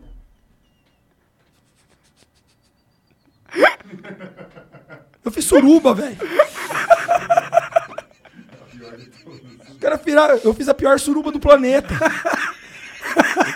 Só no cu, né? Porra. Porra, que história foda, cara. Porra. Ai, você tem uma história foda, cara. Essa história é foda. Muito bom. muito Legal bom. que os caras vão ver minha cara depois, né? Tipo, está eu chorando por causa do Logan e eu... Não, foda, foda. Pô, é legal que tu conta essa história. Porque tem muito cara bombadão, que você acha um machão, que não quer levar dedada no cu, porque é um machão. Mas vai morrer porque é machão. É. Essa e, eu- é a e- porra. e o, e o mais incrível, eu descobri depois no meu consultório, que eu conto isso pra todo mundo, não tem, não tem essa não. Qual é meu? Aí eu conto, eu contava pra galera, os caras falavam assim, mano, eu já passei também por isso, eu sei o que, que é. E os caras não contam. Quando, é- quando o cara falou pra mim que isso era comum, eu não acreditei. E é. É que ninguém Ou fala seja, sobre. Se, É. se, sei lá, se 10% das pessoas tem, tem muita gente aí que já tomou dedada Cara, também. pelo amor de Deus, mano. A dedada no cu médica. Cara, se você tem alguma insegurança com a sua sexualidade por causa disso, você é muito O seguro. pode salvar sua Você vida, é muito porque no seguro. meu caso foi um abscesso, podia ser uma Porra, coisa muito pior, né? De Deus, é médico o negócio. não é, não é? O cara não tá pondo dedo no seu cu porque ele gosta de você. Ele, ele nem gosta dessa porra. eu tô me dando conta agora que eu contei algo sobre o meu ânus no maior programa do- da internet do Brasil. Mas- Provavelmente eu só vou ser lembrado por isso agora. Não, não eu ganhei mais de 100 títulos internacionais na história minha carreira, é os caras vão mais lembrar do cu. Não, a história do filme não é mais foda. Fica tranquilo. O, o Rafael Del Rio mandou aqui. Salve, coach Rubens. Você acha que dá pra juntar treino de boxe intenso com ganho de hipertrofia? Eu digo pelo fato de catabolizar. Salve, Monark. Tem uma foto com você em 2013 na Game Arts. É nóis, cara. Desculpa. Um abraço pra infância. vocês. Olha, é, existe uma parada que chama treinamento concorrente. Que é o quê? Você já viu alguém que é pica em duas modalidades esportivas, tipo o 100 Bolt. É raro. No, no que É mais que ele raro. ficou bom? É Nada, só raro. correr. Michael Phelps ficou bom em quê? Só nadar. Por quê? Existe um princípio dentro do treinamento esportivo que se chama especificidade. Ou seja, se você está indo nessa direção, absolutamente tudo que você faz deve congruir nessa direção. Tá? Então, quando algum indivíduo tenta desempenhar duas modalidades com alta performance, provavelmente eles vão concorrer e provavelmente as duas saiam muito mal. Saem lesados, né? Uma perde É. pra outra. Não, não, as duas vão ficar uma bosta. Você vai ser médio nas duas. Então, o ideal é ele definir o que, que ele quer pro futuro dele. Se ele quer ser um cara shapeado, tipo bodybuilder, ou se ele quer ser um lutador de boxe. Ele pode ser um lutador de boxe musculoso, mas não musculoso como bodybuilder. Ou ele pode ser um, um bodybuilder com agilidade como lutador de boxe, mas não tanto quanto um lutador profissional. Entender qual que é a tua... Por que, que Deus pôs você nesse mundo? Prioridade. Qual que é a sua prioridade? O que, que você quer? É como quando eu atendo um cliente. O cara senta, o que, que você acha que eu tenho que fazer agora? Eu falei assim, o que, que te incomoda mais? Não ter muito músculo ou ter muita gordura? Ah, ter muita gordura. Então nós vamos secar primeiro. É o que te incomoda primeiro. Eu tô aqui para resolver o seu problema. Não para te dizer o que você tem que fazer. Entendeu? Então, é, ele precisa definir isso primeiro. E uma vez que ele defina, ele tem que estabelecer a direção para isso. Daí ele foca. Mas dá para praticar os dois. Dá. Com toda certeza. Se ele, especialmente se ele não estiver tentando ser atleta. Exato. Até porque não é todo mundo que quer Não. exercer uma função na máximo possível dessa função. Com certeza. Inclusive, a sociedade precisa daqueles que, que exercem várias funções mediamente, né? Eu, eu acho importante, porque isso Eu acho faz- que, eu, inclusive, eu acho que a sociedade ela, ela é pautada por aqueles que conseguem transitar em mais. Tipo, é claro que a gente admira Uhum. o cara que consegue pegar ser bodybuilder e ser, porra, gigantesco, maior que todo mundo. Mas o cara que faz a sociedade andar de verdade não é esse cara. É o cara que conse- consegue transitar entre todas as áreas de uma forma legal, entendeu? Eu entendo seu ponto de vista, eu discordo um pouco. Eu acho que o mundo é dos especialistas. Sabe? Eu acho que, por exemplo. Eu acho que os, os especialistas eles mostram o que é possível. É, eles o máximo. aprofundam. Mas quem faz o negócio funcionar mesmo Mas, não é as Monark, você não vai lembrar de um cara médio, velho. Mas as pessoas, os heróis dessa terra não são os caras que são lembrados, cara. Caralho! Aprofunde. Eu, ah, não, eu quero, eu quero continuar ouvindo. É, é interessante. Porque a gente fica olhando pros caras que exacerbam uma função no máximo e o cara vira referência máxima.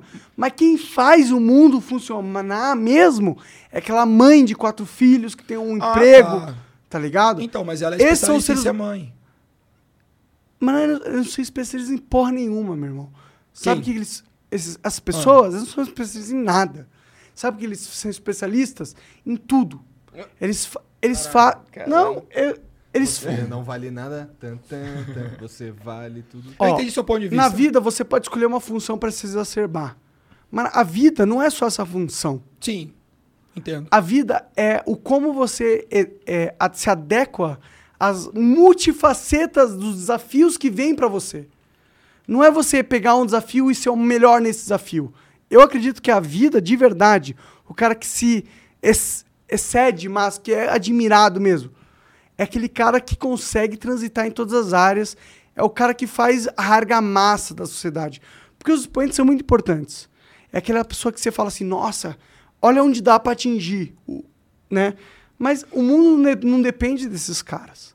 A gente não depende do- das... das Mas, do- o, mas do- o que seria do mundo, por exemplo, se a gente não tivesse a corrida armamentista, você entendeu? A corrida espacial, que fez com que caras especialistas desenvolvessem algo que caras médios nunca conseguiram. Fall is the season of gathering that brings us together with warmth and color. So, whether it's a birthday, anniversary, or a special event, celebrate your friends and family with a gorgeous bouquet of roses from 1-800-Flowers.com. 1-800-Flowers makes it easy to brighten someone's day with 24 multicolored roses for just $39.99. To get 24 multicolored roses for just $39.99, visit 1-800-Flowers.com slash tune in. That's 1-800-Flowers.com slash tune in. conseguiriam desenvolver, entendeu? Sim, mas eu eu- digo que o mundo é de especialista por causa disso. Porque quando Mas- a gente pega, por exemplo, caras como vocês, que tem uma puta de uma história dentro da internet, sabe, que construíram bastante coisa e que hoje conseguiram trazer um formato que existe há bastante tempo e dar uma cara totalmente nova e criar uma onda num país, faz de vocês especialistas. Não, isso é foda. Eu sei que talvez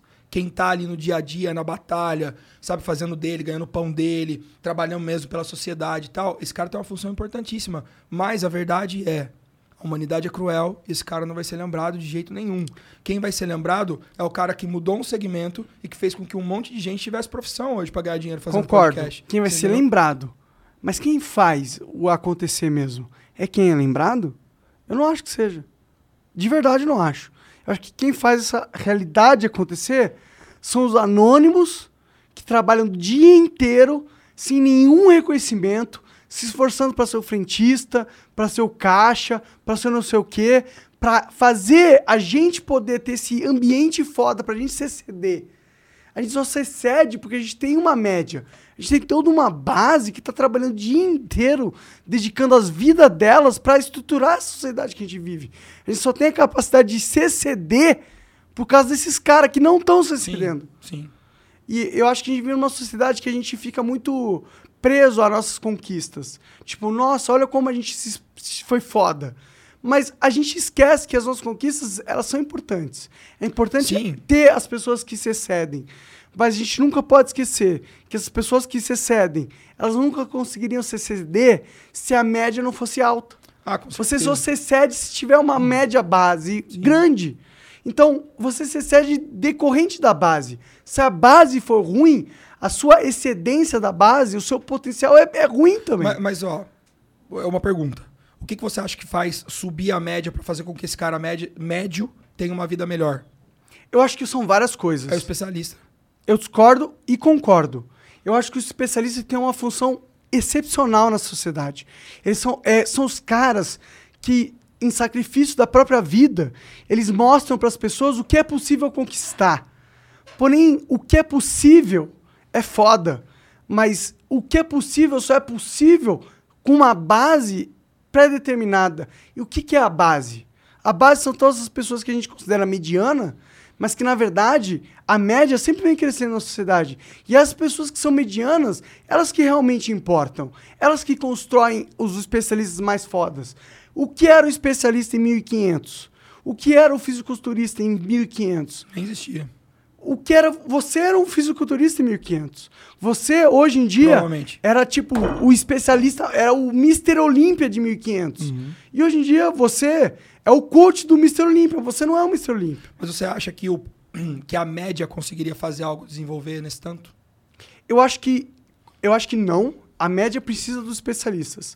Mas é errado dos especialistas acreditar que eles são melhores que a Ah, média. Não, não, não, não, absolutamente. Eles só absolutamente. são Eu tô- especialistas eu tô por falando- causa da É, média. eu- eu- quando eu digo que o mundo é dos especialistas, eu tô falando numa questão de sucesso, de poder dar uma, uma vida melhor para sua família. Quem se destaca O- são os especialistas. Eu vou te dar, é, exatamente, eu vou te dar um exemplo. Eu trabalhei numa academia e eu era gerente dessa academia. O dono vendeu a academia para um outro cara. E esse cara que assumiu, ele falou que ele queria profissionais de educação física que soubessem fazer tudo. O cara tinha que fazer avaliação, o cara tinha que dar aula de natação, o cara tinha que dar aula de step, o cara tinha que dar aula de musculação. Legal. Isso- Isso resolve o seu problema no começo. Por quê? Porque um cara que tem, que é versado, um cara que tem essa capacidade, ele tapa buraco muito mais rápido. Você entendeu? Pô, faltou o Igor na sala. Pra Sobe mim é o profissional ideal. Pra eu mim, pref- não. Eu prefiro contratar. Eu prefiro ter um especialista na musculação, por quê? Porque daí minha academia vira referência. Eu entendo, eu entendo. Você entendeu? Eu entendo em certas partes, por- no sentido que o especialista normalmente, ele, se ele é muito bom, você é muito bom, você é muito bom. Muito obrigado. Você não funcionário, se você trabalha com várias, você tem parceria, você não é funcionário de ninguém. Posso te fazer uma pergunta? Ah, Se você tiver, por exemplo, um. Vou fazer- falar algo leve, tá? Porque eu não gosto de brincar com essas coisas. Se você, por exemplo, romper um ligamento do seu joelho, você prefere que um cirurgião geral te opere ou um ortopedista? ortopedista. Ele é um especialista. Mas dentro da do, mas aí que tá. Aí que tá. O ortopedista é um especialista dentro da área da medicina. Mas, Mas se é- você mas quiser é- olhar dentro da área do ortopedista, você tem o ortopedista mais top e o menos top. E dentro da ortopedia você ainda tem o especialista em mão, em ombro, em joelho, você entendeu? Con- concordo? Ou seja, ou seja, Não, mas é aí, se eu sou, o- se eu posso escolher o melhor, é isso que tá. aí- Esse é o meu ponto. Se eu posso escolher o melhor, eu vou escolher o especialista. Mas o melhor, ele só vai ser melhor em referência à média. É isso que eu tô falando, entendeu? Tipo, não importa o quão especialista foi especialista. Ele só vai ser bom ao ponto onde a média subiu. Porque a partir do momento que uma média é ruim, é baixa, é deficiente, o especialista ele não precisa se ser Ele muito especialista. Isso, ele pode ser um pouquinho melhor que ele já é o cara. Por isso que eu falo que a média é foda. A média é o que é importante. Porque a média é o que traduz o que é o especialista. Sim. É a média que traz essa. É a média. É o cara. Quando a gente tiver vários ortopedistas e todos são bons, o que vai se especializar é o muito pica. Mas hoje em dia não é essa a realidade que a gente vive. A gente vive privilegiando os, os especialistas, que é você, que é a gente, mas a gente não dá moral. Ah, entendi. Entendeu? Entendi, entendi o que você quer dizer. Eu concordo com isso.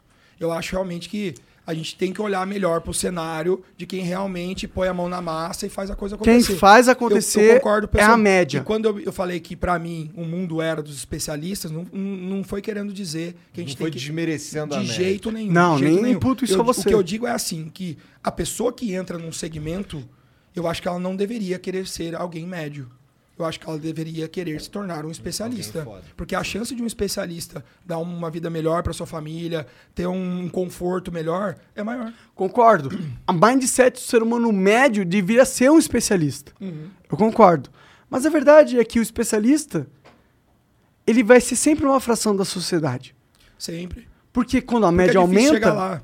Exatamente. É isso aí. A fração do especialista A- também a, aumenta. A gente tá vivendo isso na musculação no Brasil nesse momento, galera. Faz cinco anos que eu não volto pro Brasil. Quer dizer, faz cinco anos que eu não vejo um campeonato no Brasil, tá? De fisiculturismo. Porque desde que eu saí, eu nunca voltei pra cá pra ver um campeonato. Eu vim pra feiras, eventos, pra ver família, coisa e tal, mas nunca pra um campeonato. Eu vivia isso aqui no Brasil e a realidade era totalmente diferente. Hoje eu trabalho pra maior empresa, pra maior produtora de eventos de musculação é? do mundo, que é a Muscle Contest. Você entendeu? É a maior do mundo. Os caras fazem o Mr. Olímpia, tá? E os caras foram eles que levaram agora ah, essa nova federação pro Brasil. Quando eles entraram lá, eles revolucionaram o mercado. Se você olhar hoje, por exemplo, a mídia maromba ganha muito mais dinheiro porque esses caras profissionalizaram o fisiculturismo no Brasil. Ah, hoje a Um mídia show maromba é uma das mídias mais fortes, mais do- fortes do YouTube brasileiro. Mais Da fortes. internet brasileira. Sim. Você pega, por exemplo, antes, cara, um campeonato de fisiculturismo acontecia numa quadra poliesportiva sem ar-condicionado, aberta. O cara passava mal no backstage. O cara não tinha ninguém recebendo ele. O cara era tratado de qualquer jeito. Claro que assim, não é por- porque os caras que estavam atrás queriam o mal do atleta. É porque eles não sabiam levantar recursos. É porque entendeu? eles eles eram- faziam o melhor. Aí, puxando o saco dos especialistas, é porque eles estavam na média. Eles estavam acostumados com a média. A média era o real pra eles. É o Eles tal, não- é o tal do know-how. Você entendeu? Por que, que esses caras são os melhores? Porque eles estavam lá nos Estados Unidos trabalhando no maior circuito de bodybuilding e eles tiveram que ir se aperfeiçoando para atender a demanda É. que eles tinham. Viram uma- qual que era o padrão lá. Exato. E aí eles conseguiram subir a média pra caralho. Você entendeu? Quando eles vieram pro Brasil, eles criaram a mesma realidade aqui. E pasmem, nós somos muito foda na musculação. E junto com isso veio treinador brasileiro estudando muito mais. Mano, os treinadores do Brasil são sinistro. Sinistro. Eu, eu, cara, eu tenho orgulho de falar que eu sou coach de fisiculturismo, porque hoje eu tenho muito amigo que tá fazendo isso, que tá voando. Os caras são foda. O melhor treinador do mundo de fisiculturismo é brasileiro, chama Ricardo Panaim. Da hora. Você entendeu? Então, isso dá um orgulho muito grande pra mim, cara, porque eu tô nessa porra há 20 Do anos. mundo, mundo, mundo. Sim. A atleta dele é Miss Olímpia. O Arnold. Schwarzenegger com esse cara. Com certeza conhece. Pode não ser amigo nem nada. Mas Mas, ele sabe sabe quem é? é, o- quem é o Ricardo Panaim, é o cara que treina Porque pra você ser o melhor do mundo, quem gosta das paradas tem que conhecer você. Exato. Então, eu vi o quanto que ser especialista em algo muda um cenário. Porque o que eles desenvolveram o esporte, eu cheguei agora na feira, vi o campeonato, eu fiquei assustado. Eu vi os caras em cima do palco e falei, meu irmão, parece que eu tô vendo um show profissional aqui. Você entendeu? Tá muito foda. E a produção dos caras, três, quatro câmeras no palco, streamando pra galera ver de graça. Sacou? Ar-condicionado, backstage com pizza, com água pros caras. O cara sendo recebido com carinho. Você ganha um campeonato, na outra semana você faz live com os especialistas pros caras fazer crítica pra você, contar o que você tem que melhorar. Você entendeu? Os caras estão trazendo os atletas gringos pra cá agora. Junto disso, o que aconteceu? O mercado aqueceu, empresas de suplemento ganham muito mais dinheiro, devolvem muito mais dinheiro pro esporte. Patrocina os atletas. Apoiam campeonatos, patrocinam os atletas, não dando suplemento, merreca, não. Grana. Salário, meu irmão. Você vai viver disso, vai 10 viver pau, disso. 20 pau. O quê? Tem nego ganhando 50, 60 conto no Que Brasil isso? hoje de patrocínio de suplementação. Tá louco. Você entendeu? É muito legal, cara. Eu tenho muito orgulho disso, velho. Porque faz 20 anos que eu faço essa merda e eu sei que nem que seja por um tiquinho assim eu ajudei a chegar nisso. Então eu tenho muito orgulho de trabalhar pra esses caras, sacou? De ver o que eles estão fazendo. Porque os caras são pica. Então, é, ser especialista faz com que a média aumente. Porque uma vez que, você, que um cara desponta, essa galera toda quer pegar ele. Então eles andam pra frente. Com certeza. Você entendeu? Não, o especialista é muito importante. Muito importante. O meu único argumento é que o especialista não vive no ambiente sozinho. Sim. O especialista depende da média. Depende da média. Ele- assim ele como se eu nutre dependo da nesse média. momento do Felipe Mid. Se você Opa. puder me servir. Com certeza. O Guga RJ diz aqui. Salve, salve família. Fala, coach Rubens. Meu sonho é morar nos States. Queria te perguntar se você sentiu algum tipo de discriminação por ser brasileiro. Valeu. Não porque tu foi pra Orlândia. Exato. É, lá não tem essa porra, tem? Não, Ou tem? não, não. Eu Não nunca tem? senti discriminação nos Estados Unidos. Ah, porque até porque você parece o Kratos, né? Os caras vão discriminar Pô, você. posso contar uma parada muito louca? Vai. O Daniel, o, o, o maluco da guerra, a gente saía junto às vezes e ele ficava pistolão. Porque ele, eu uso umas camisetas, cara, sabe, que parece camiseta militar, assim. Aí valoriza. Aí eu meto um óculos, meu irmão, com essa barba aqui que parece que eu sou é, atirador Delegado. do Call of Duty.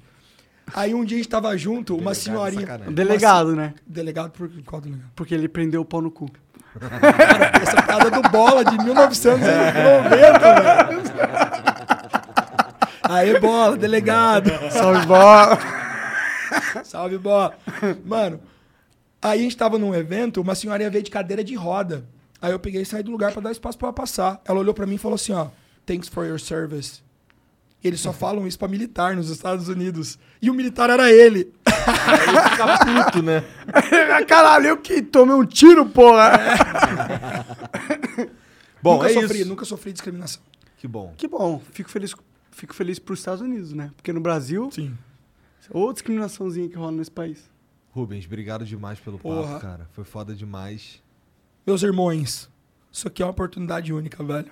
Que Sou isso? fã de vocês. Vocês são referência pra caralho pra mim, sabe? Eu que fui um cara, ave- a- a- sabe, avesso à mídia social. E que hoje eu, todo dia, quando eu vou ver um vídeo, mais do que só assistir, curtir o, o- o conteúdo de vocês, eu tento aprender alguma coisa com vocês pra transferir pro meu, né, pro meu trabalho também. Afinal, a gente traz os caras foda aqui, né? Muito obrigado, cara. Eu agradeço de coração, mano, tudo que vocês estão fazendo e por me dar essa oportunidade de estar aqui. Obrigado Surreal. por- obrigado Tô no por flow, vir, porra, porra. chupa. Obrigado por vir, cara, de Tamo verdade. junto. Então, quais são as tuas redes sociais? Tu não tem Twitter, É, o mas tem curso, Instagram. manda aí. É. Tenho arroba coach Rubens Gomes, você me acha ah, no Instagram, e coach Rubens Gomes no YouTube, para quem quiser ser aluno da Universidade Maromba, né, e estudar musculação com os melhores professores do país, acesse universidademaromba.com.br ou arroba Universidade Maromba no Instagram, que vai achar tudo lá. A minha empresa, a Overall Team, presta serviço de consultoria para pessoas que querem deixar de ser buchudas sem vergonha aqui sentadas no sofá Opa, e querem tô aqui. e querem entrar em forma. Que tu falou isso olhando no fundo dos meus olhos, cara? Não falei não. Não, ela não vira, não. Fica Não vira, essa é boa. Mas muito obrigado, cara, de verdade. Vai lá, segue o, o Rubens. E aí, ó, você também que assistiu, obrigado pela moral. Não Amanhã esquece de tem dar o mais. like. Não esquece de se inscrever. Segue o Rubens. Segue o Rubens. E é isso. Um beijo. Tchau. Hello, Discover here to explain our cash back match. Here's how it works we give you cash back for using your Discover card on the things you were going to buy anyway. Then we match that cash back in your first year. And that's why we call it Cashback Match. Now to recap and say cashback one more time. We match all the cash back you've earned at the end of your first year automatically. Discover. Exceptionally common sense. Learn more at discover.com slash match. Limitations apply.